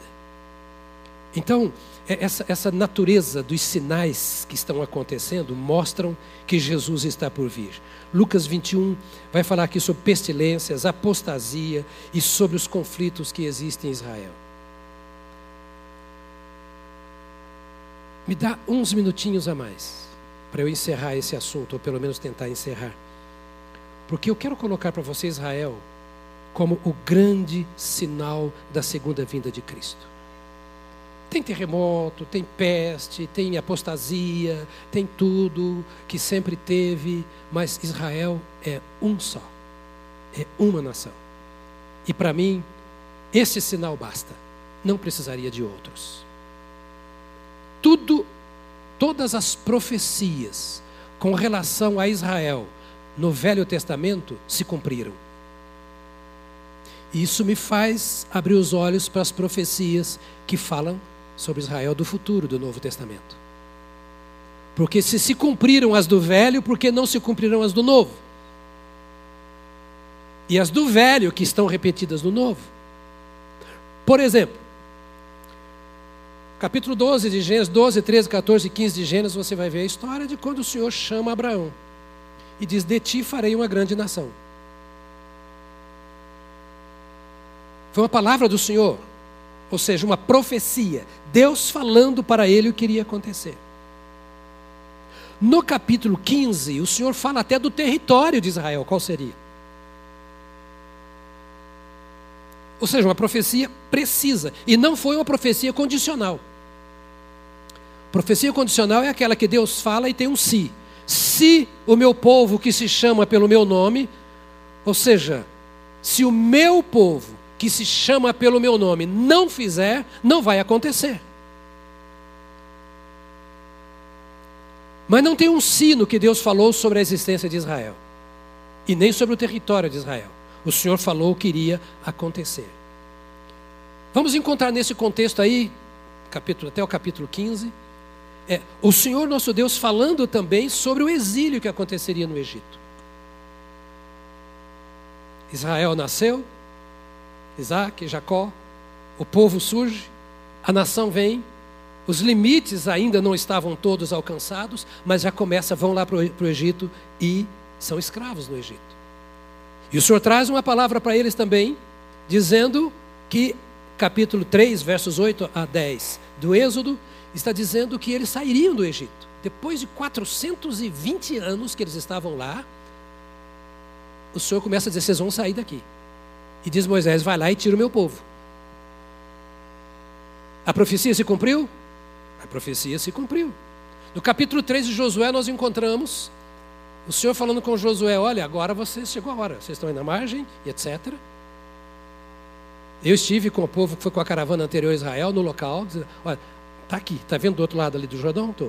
Ali está a terra que eu dei para vocês. Essa terra de vocês. O rio transbordando, eles não podiam passar, e Josué falou: e daí? Qual é o caminho? Porque o Senhor falou, e assim como o Senhor cumpriu as suas palavras, eu sei que o Senhor vai cumprir esta. Porque nenhuma palavra do Senhor cai por terra. Nenhuma, diz a Bíblia, cai por terra. E o povo entrou na terra? O povo entrou na terra. Tomou posse da terra? Tomou posse da terra. No, em Deuteronômio, capítulo 4, verso 23 a 28, depois você vai para Levíticos 26, eh, que se cumpriu no ano 70. Mas Deuteronômio 4, 23, cumpriu-se no ano 70 da nossa era. O Senhor fez uma promessa da bênção e da maldição e disse: se vocês me obedecerem, vai acontecer assim. Se não obedecerem, vai acontecer assim, assim, assim. E se você pega o livro de história geral, não é a Bíblia, você vai ver que tudo que o Senhor falou aí em Deuteronômio, no capítulo 4, aconteceu nos anos, no ano 70, com a história de Israel. Mas o Senhor fala também que Israel voltaria à sua terra. Que eles seriam expulsos se errassem, se pecassem, desobedecessem, mas que Deus lhes daria a segunda oportunidade. Nos últimos tempos, Deuteronômio 30 vai dizer isso. E essa expressão, nos tempos do fim, nos últimos tempos, ela é muito importante. O que significa últimos tempos? É no final do tratamento de Deus com todo o povo, com toda a terra, e o final começa com a igreja. Jeremias 40, 4, 30, 31, 17, Ezequiel 17, 11, vão falar no fim dos dias. Ezequiel 36 fala a mesma coisa. E nós encontramos em Zacarias, no capítulo 12, nos versos 1 a 3, o Senhor dizendo: Vai acontecer a todo esse exílio, mas vocês voltarão. Vocês voltarão à terra. Esse exílio que aconteceu nos anos 70, que eles foram espalhados pelo mundo todo. E Jesus usa a coisa da figueira. Ele diz assim: Olha, quando a figueira está dando os frutos, mostra que o verão chegou. Está chegando a hora de colher os frutos da figueira. A figueira é Israel. E depois de falar que eles voltariam, ele está dizendo assim: quando Israel voltar para a terra, quando Israel voltar, depois de exilado, tomar posse e a terra que eu dei voltar a ser deles, preste atenção nisso. Quando a terra que eu dei voltar a ser deles, é a figueira que começa a brotar para dar os seus frutos. Prestem atenção que o fim está próximo, o fim está próximo. Esta, ou seja, será a geração da segunda vinda de Cristo. O retorno de Israel já aconteceu. Não dá para dar os detalhes que eu teria que dar. Mas o retorno de Israel já aconteceu. Você depois veja Lucas 21, 33, que você vai ver Jesus ligando a volta de Israel a isso aí. E a história é a história que conta que a palavra de Deus está se cumprindo. Em 1897, está pertinho, meu pai nasceu em 1908. Então, foi uma geração anterior à do meu pai. Em 1897, houve o primeiro congresso sionista, primeiro congresso mundial sionista, que foi na cidade de Basileia, na Suíça. Naquele congresso, Israel estava espalhado por toda a terra. E já havia um livro escrito por um elemento, que quem vai a Israel vê lá o museu e o nome dele, chamado Theodor Herzl. E no livro havia, entre outras coisas, era um livro que falava do sionismo, ou seja, da volta de Israel para a sua terra, quando Israel ainda estava fora. E há uma parte, um texto desse livro que eu quero ler para você, que inspirou o surgimento desta nação de Israel. Ele disse assim: Todos devem, por todos os meios, trabalhar para que a Palestina por meio de uma decisão jurídica e não guerra, por meio de uma decisão jurídica, seja considerada como um lar nacional dos judeus. Era a tese desse húngaro-judeu ou judeu-húngaro, Theodor Herzl. Este foi um texto estudado, discutido no primeiro Congresso Mundial Sionista em 1897. A guerra Primeira Guerra Mundial. No final da Primeira Guerra Mundial, o exército inglês vence as forças é, otomanas, dos otomanos. Com a vitória de Israel sobre os otomanos, de, de, de da Inglaterra sobre os otomanos, a Palestina se tornou num território agora sob domínio, numa colônia inglesa. Isso no final da Primeira Guerra Mundial. 1900 e quanto foi? Uh, 1917? 21? Não me lembro exatamente quando foi o final. 1917, 1917, exatamente.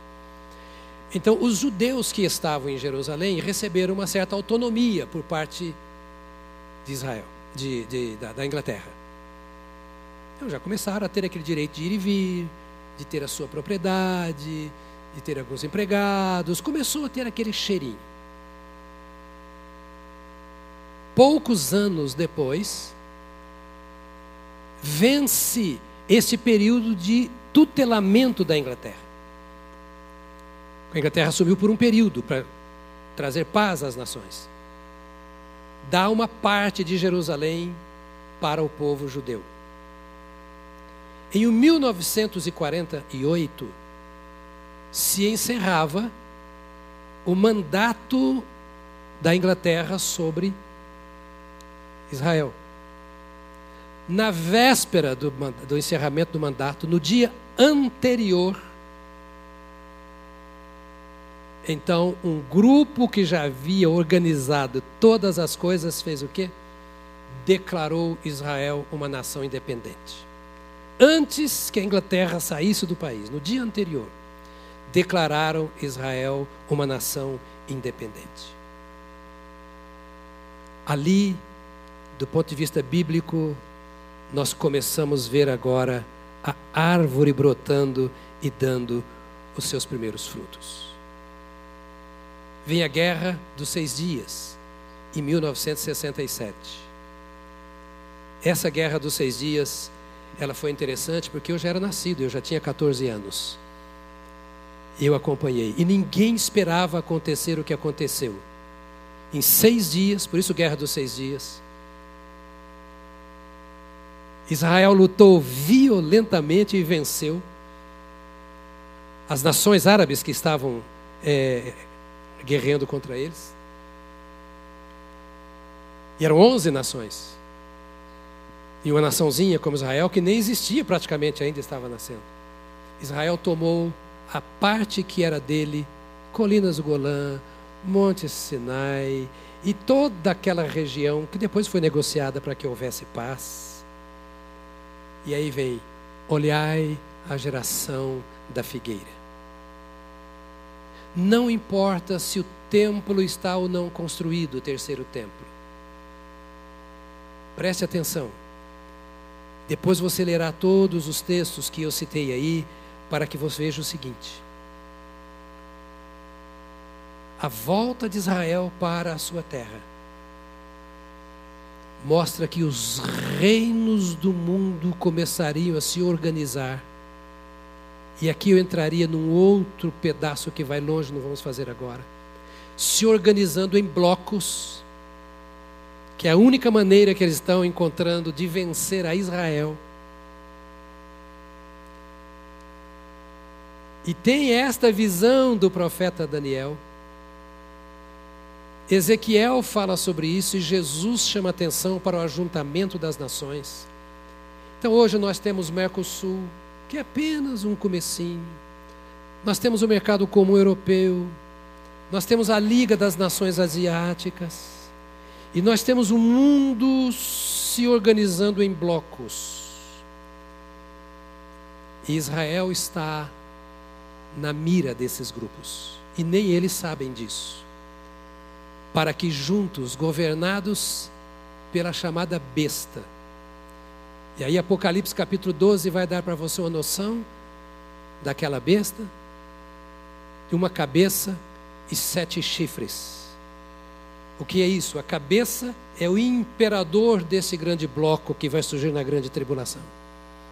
E os sete chifres são príncipes dos blocos que serão criados, que vão se unir para combater Israel e todos os que sobraram no período da grande tribulação.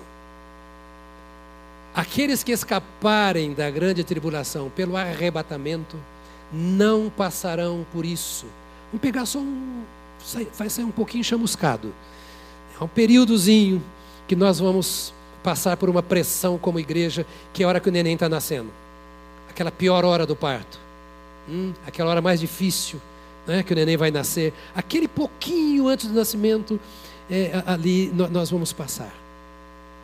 Mas tudo isso que eu estou colocando aqui e não vou conseguir encerrar, outro dia voltamos a falar, é para que você entenda o seguinte: a volta do Senhor que está tão próxima, exige de mim uma dedicação maior ao meu Senhor, no sentido de ser mais santo.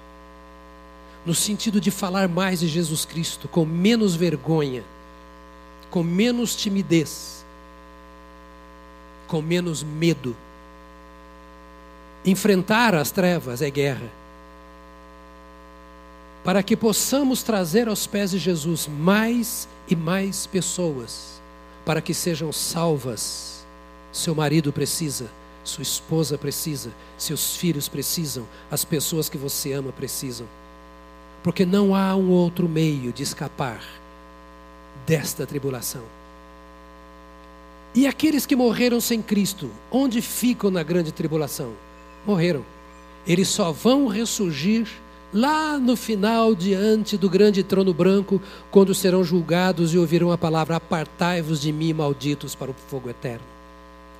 Durante o arrebatamento ficarão onde estão. Só a igreja será arrebatada. Então, este é o meu compromisso e o seu. Sabendo que Jesus está voltando, santificar a nossa vida e servir ao Senhor. Isso tem galardão, mas muito mais. Essa é a chance que o mundo tem de ouvir o Evangelho. E aproveite agora, porque nós perderemos essa chance. Aproveite agora, porque, como em muitos lugares, mais tarde nós também vamos pagar com a nossa vida vamos ser presos, vamos ser castigados, vamos perder nosso emprego, vamos perder o direito a comprar comida. Isto vai acontecer por um período com a igreja. Então, enquanto temos tempo, preguemos o Evangelho por palavras e por obras. Preguemos o Evangelho por palavras e por obras. E quando o Senhor vier, nós daremos a Ele o bem-vindo. Dizemos: Eu fiz aquilo que eu pude fazer. Fica de pé, querido. Eu quero orar com você.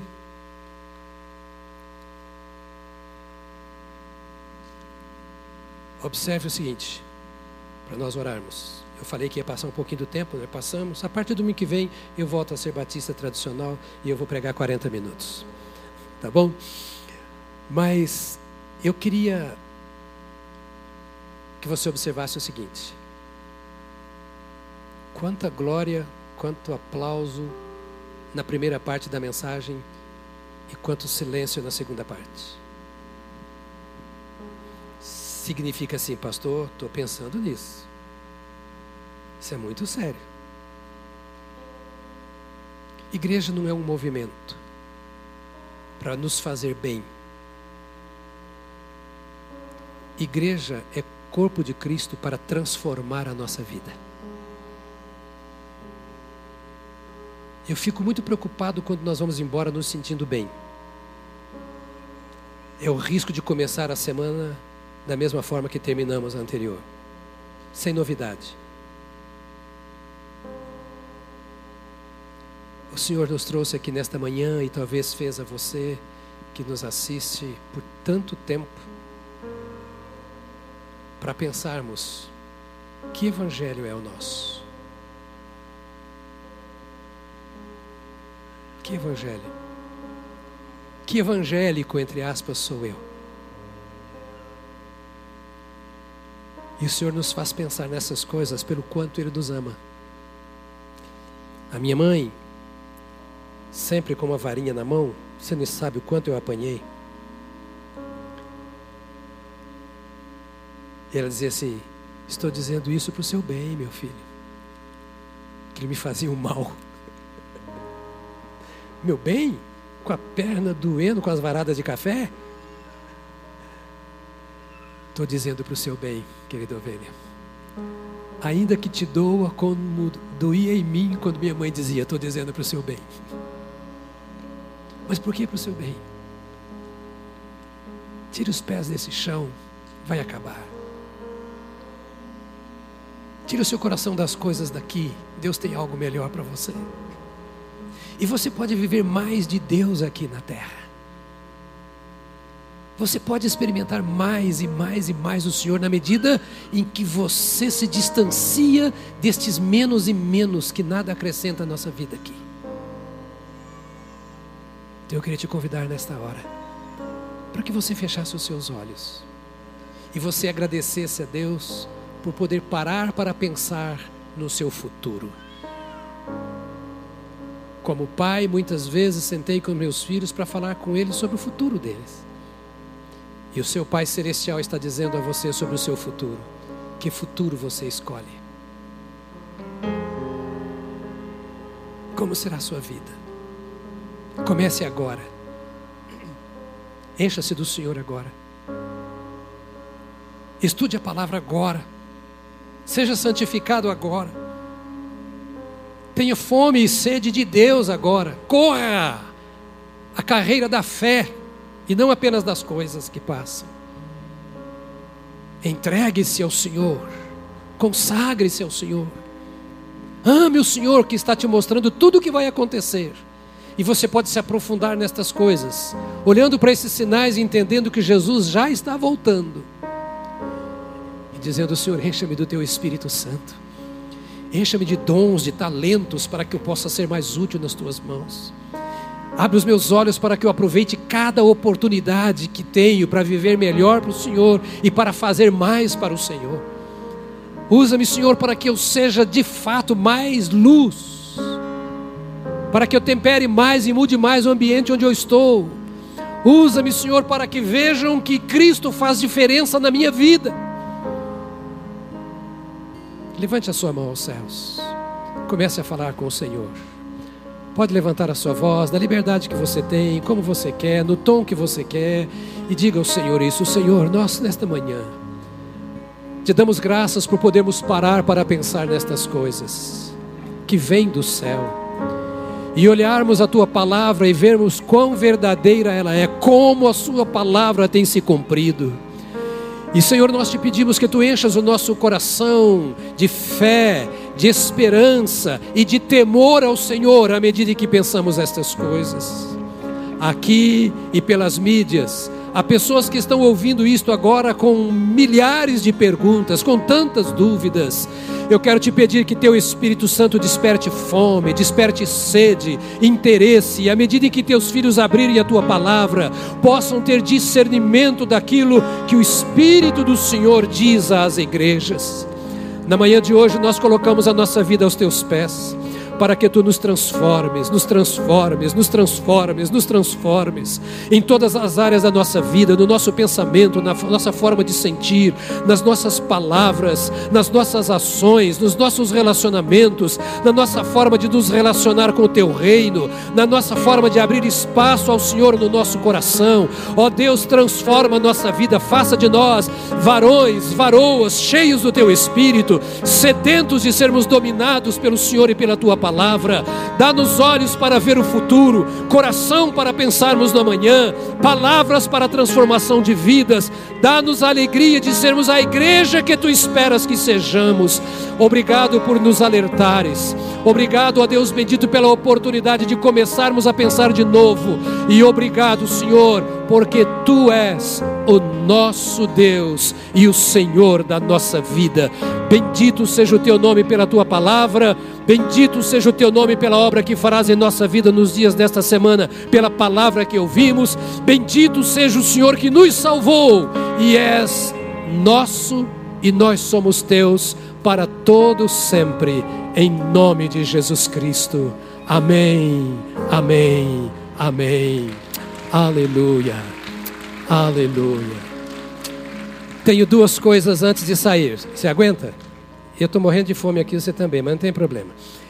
Primeira delas, eu queria orar com você. Se você não tem certeza absoluta de como está a sua vida diante de Deus, se você não tem certeza que entregou a vida a Jesus, eu vou pedir que nem os pais saiam agora para pegar as crianças, daqui a pouco nós pegamos, eles cuidam delas lá. É um tempinho a mais que você tem de folga para você orar ao Senhor. Se você quer reconciliar com Cristo, por ter se afastado dele, ou se você nunca orou entregando a sua vida ao Senhor Jesus e quer fazer isto hoje, eu convidaria a fazer, porque é a única maneira de você se encaixar positivamente, de você receber aquilo que a Bíblia diz, ser salvo. Sem Jesus não há salvação. E Jesus não é igreja, e igreja não é Jesus. Jesus é aquele que deu a vida por você, para que você tenha os seus pecados perdoados, a vida transformada e salva e seja herdeiro do reino de Deus. Talvez você tenha entregue a vida a Jesus e tenha se afastado dele. A mensagem de hoje chama a sua atenção para uma verdade. Nós não sabemos quando ele virá, mas nós sabemos quando devemos andar com ele. Quem sabe esta seja a hora de alguém voltar para Jesus. Há pessoas hoje aqui entre nós que querem entregar a vida a Jesus como seu Salvador, pedindo perdão dos seus pecados e transformação da sua vida. Ou pessoas que estejam afastadas do Senhor e sentem a necessidade de reconciliar-se com Ele para viver para Ele e servi-lo. Se há, eu quero pedir que levante a mão onde estão, porque nós queremos orar por você. Deus abençoe, querida, lá atrás. Pode abaixar sua mão, já vamos orar. Há mais pessoas, Deus te abençoe, minha filha, em nome de Jesus. Há mais lá na galeria também, Deus te abençoe. Deixa eu fazer assim. Você poderia vir aqui à frente para a gente orar juntos, você que levantou a mão. E se você não levantou a mão, mas quer fazer esta esse compromisso com Jesus, assim, Senhor, vem, toca a minha vida, porque eu quero, eu preciso dessa transformação, eu quero ser tratado pelo Senhor, seja da galeria ou aqui. Os irmãos têm paciência. Dores de parto é assim, nem sempre nasce na hora que a gente quer. Não é? Demora um pouquinho às vezes. Aqui, querida, aqui, aqui comigo. Isso, vem aqui. Isso. Você que levantou a mão também lá atrás, pode vir. Lá na galeria, pode vir também. E se você não levantou a mão, mas sente assim, eu, eu preciso desse encontro com Jesus, dessa mudança com Cristo Jesus. Eu preciso entregar a minha vida a Ele como meu Salvador. Não há esperança sem Cristo. Eu não posso fazer nada, ninguém mais, nem sozinho, nem juntos. Não posso fazer nada por vocês. Aqui tem mais uma irmã atrás de você, Marília. Isso. Mas Jesus pode. É uma hora preciosa em que o Senhor está fazendo na sua vida. Glória a Deus. Irmão no banco, você esteja orando agora. Não só contemple, mas ore. Isso, aqui mais. Aleluia. Aleluia. Poderia vir aqui mais uma irmã aqui para estar com ela aqui ajudando isto, para ajudar aqui do lado isto. Há mais pessoas que querem vir nesta manhã. Sabe, mas essa entrega vale mais do que tudo. A Bíblia diz que uma alma vale mais que o mundo inteiro. Essa é a hora que você deve ministrar em oração em favor dessas pessoas, dizendo: Senhor, restaura, reconcilia, perdoa. Deus conhece cada coração que aqui está. E Deus, o nosso Pai, sabe o que precisa ser feito agora. Bendito é o teu nome. Bendito é o teu nome, Jesus. Eu vou orar com vocês que estão aqui à frente. Eu vou pedir a vocês que repitam comigo, por favor, em voz alta esta oração. Diga, Senhor Deus, muito obrigado, porque o Senhor me ama. O Senhor me fez ouvir isso nesta manhã. Obrigado, Jesus, pelo convite que me traz de volta ao Senhor. Perdoa-me. Senhor, desfaça a distância que existe entre mim e ti. Venha ao meu encontro agora. Toca minha alma. Transforma o meu ser. Enche-me do teu Espírito Santo, Senhor. Porque eu quero viver para a tua glória. Eu te dou graças por Jesus Cristo, o meu Salvador, o meu Senhor, e me rendo diante dele para que ele domine a minha vida. Em nome de Jesus. Tu és bendito, nosso Pai. Que tua graça repouse sobre esses corações. Que a vida do Senhor transforme estas vidas que a tua paz os dirija por onde quer que andarem, que aumente a fome, aumente a sede de ti, que seus pecados perdoados traga sobre eles o descanso da tua presença, em nome de Jesus. Amém. Aleluia. Aleluia. Glória a Deus. Glória a Deus. Aleluia. Eu vou fazer aqui um pedido a vocês. Nós queremos dar uma Bíblia de presente para vocês, queremos anotar o nome, porque nós oramos pelas pessoas que vêm aqui à frente para nós orarmos. Então eu vou pedir que vocês acompanhem aqui. Você vai com ele também, né? Isso, por favor, acompanhe para vocês receberem este presente aqui. Aleluia. Aleluia. Rapaz, eu fico feliz por ver você aqui. Esse menino está morando lá no interior e uma vez por mês vem para cá só para adorar a Deus conosco. Poços de Caldas? Poços de Caldas. Vem de lá para cá para adorar a Deus uma vez por mês. Ele é irmão do Doug. É gente boa, família boa, né? Que bom, querido, que você está aqui. Vocês merecem um abraço também, mas o dele é especial hoje. Tá bom? Levanta a sua mão. Obrigado, Senhor, pela tua paz, pela tua presença, porque tu vais conosco na nossa jornada. Obrigado pelo privilégio que temos de termos os olhos abertos e de podermos acertar a nossa vida santificando-nos ao Senhor, porque nós esperamos a tua volta. Aqui estamos aguardando o dia quando tu nos levarás para sempre para vivermos com o Senhor na glória, onde te serviremos eternamente. Bendito seja o teu nome pelos teus servos e tuas servas. Que tua paz vá com os teus filhos. Que a alegria do teu espírito e a certeza da vida eterna domine os seus corações. E que sejam proativos, ó Deus, no poder do teu espírito na tua obra, trazendo o evangelho onde o evangelho ainda não é experimentado e colhendo frutos desse trabalho, em nome de Jesus Cristo. Aleluia. Amém. Aleluia. Obrigado aos pais do pastor Tarcísio, que estão conosco, uma alegria grande. Não vá embora antes de cantar. Isso, vamos lá. Terminamos assim.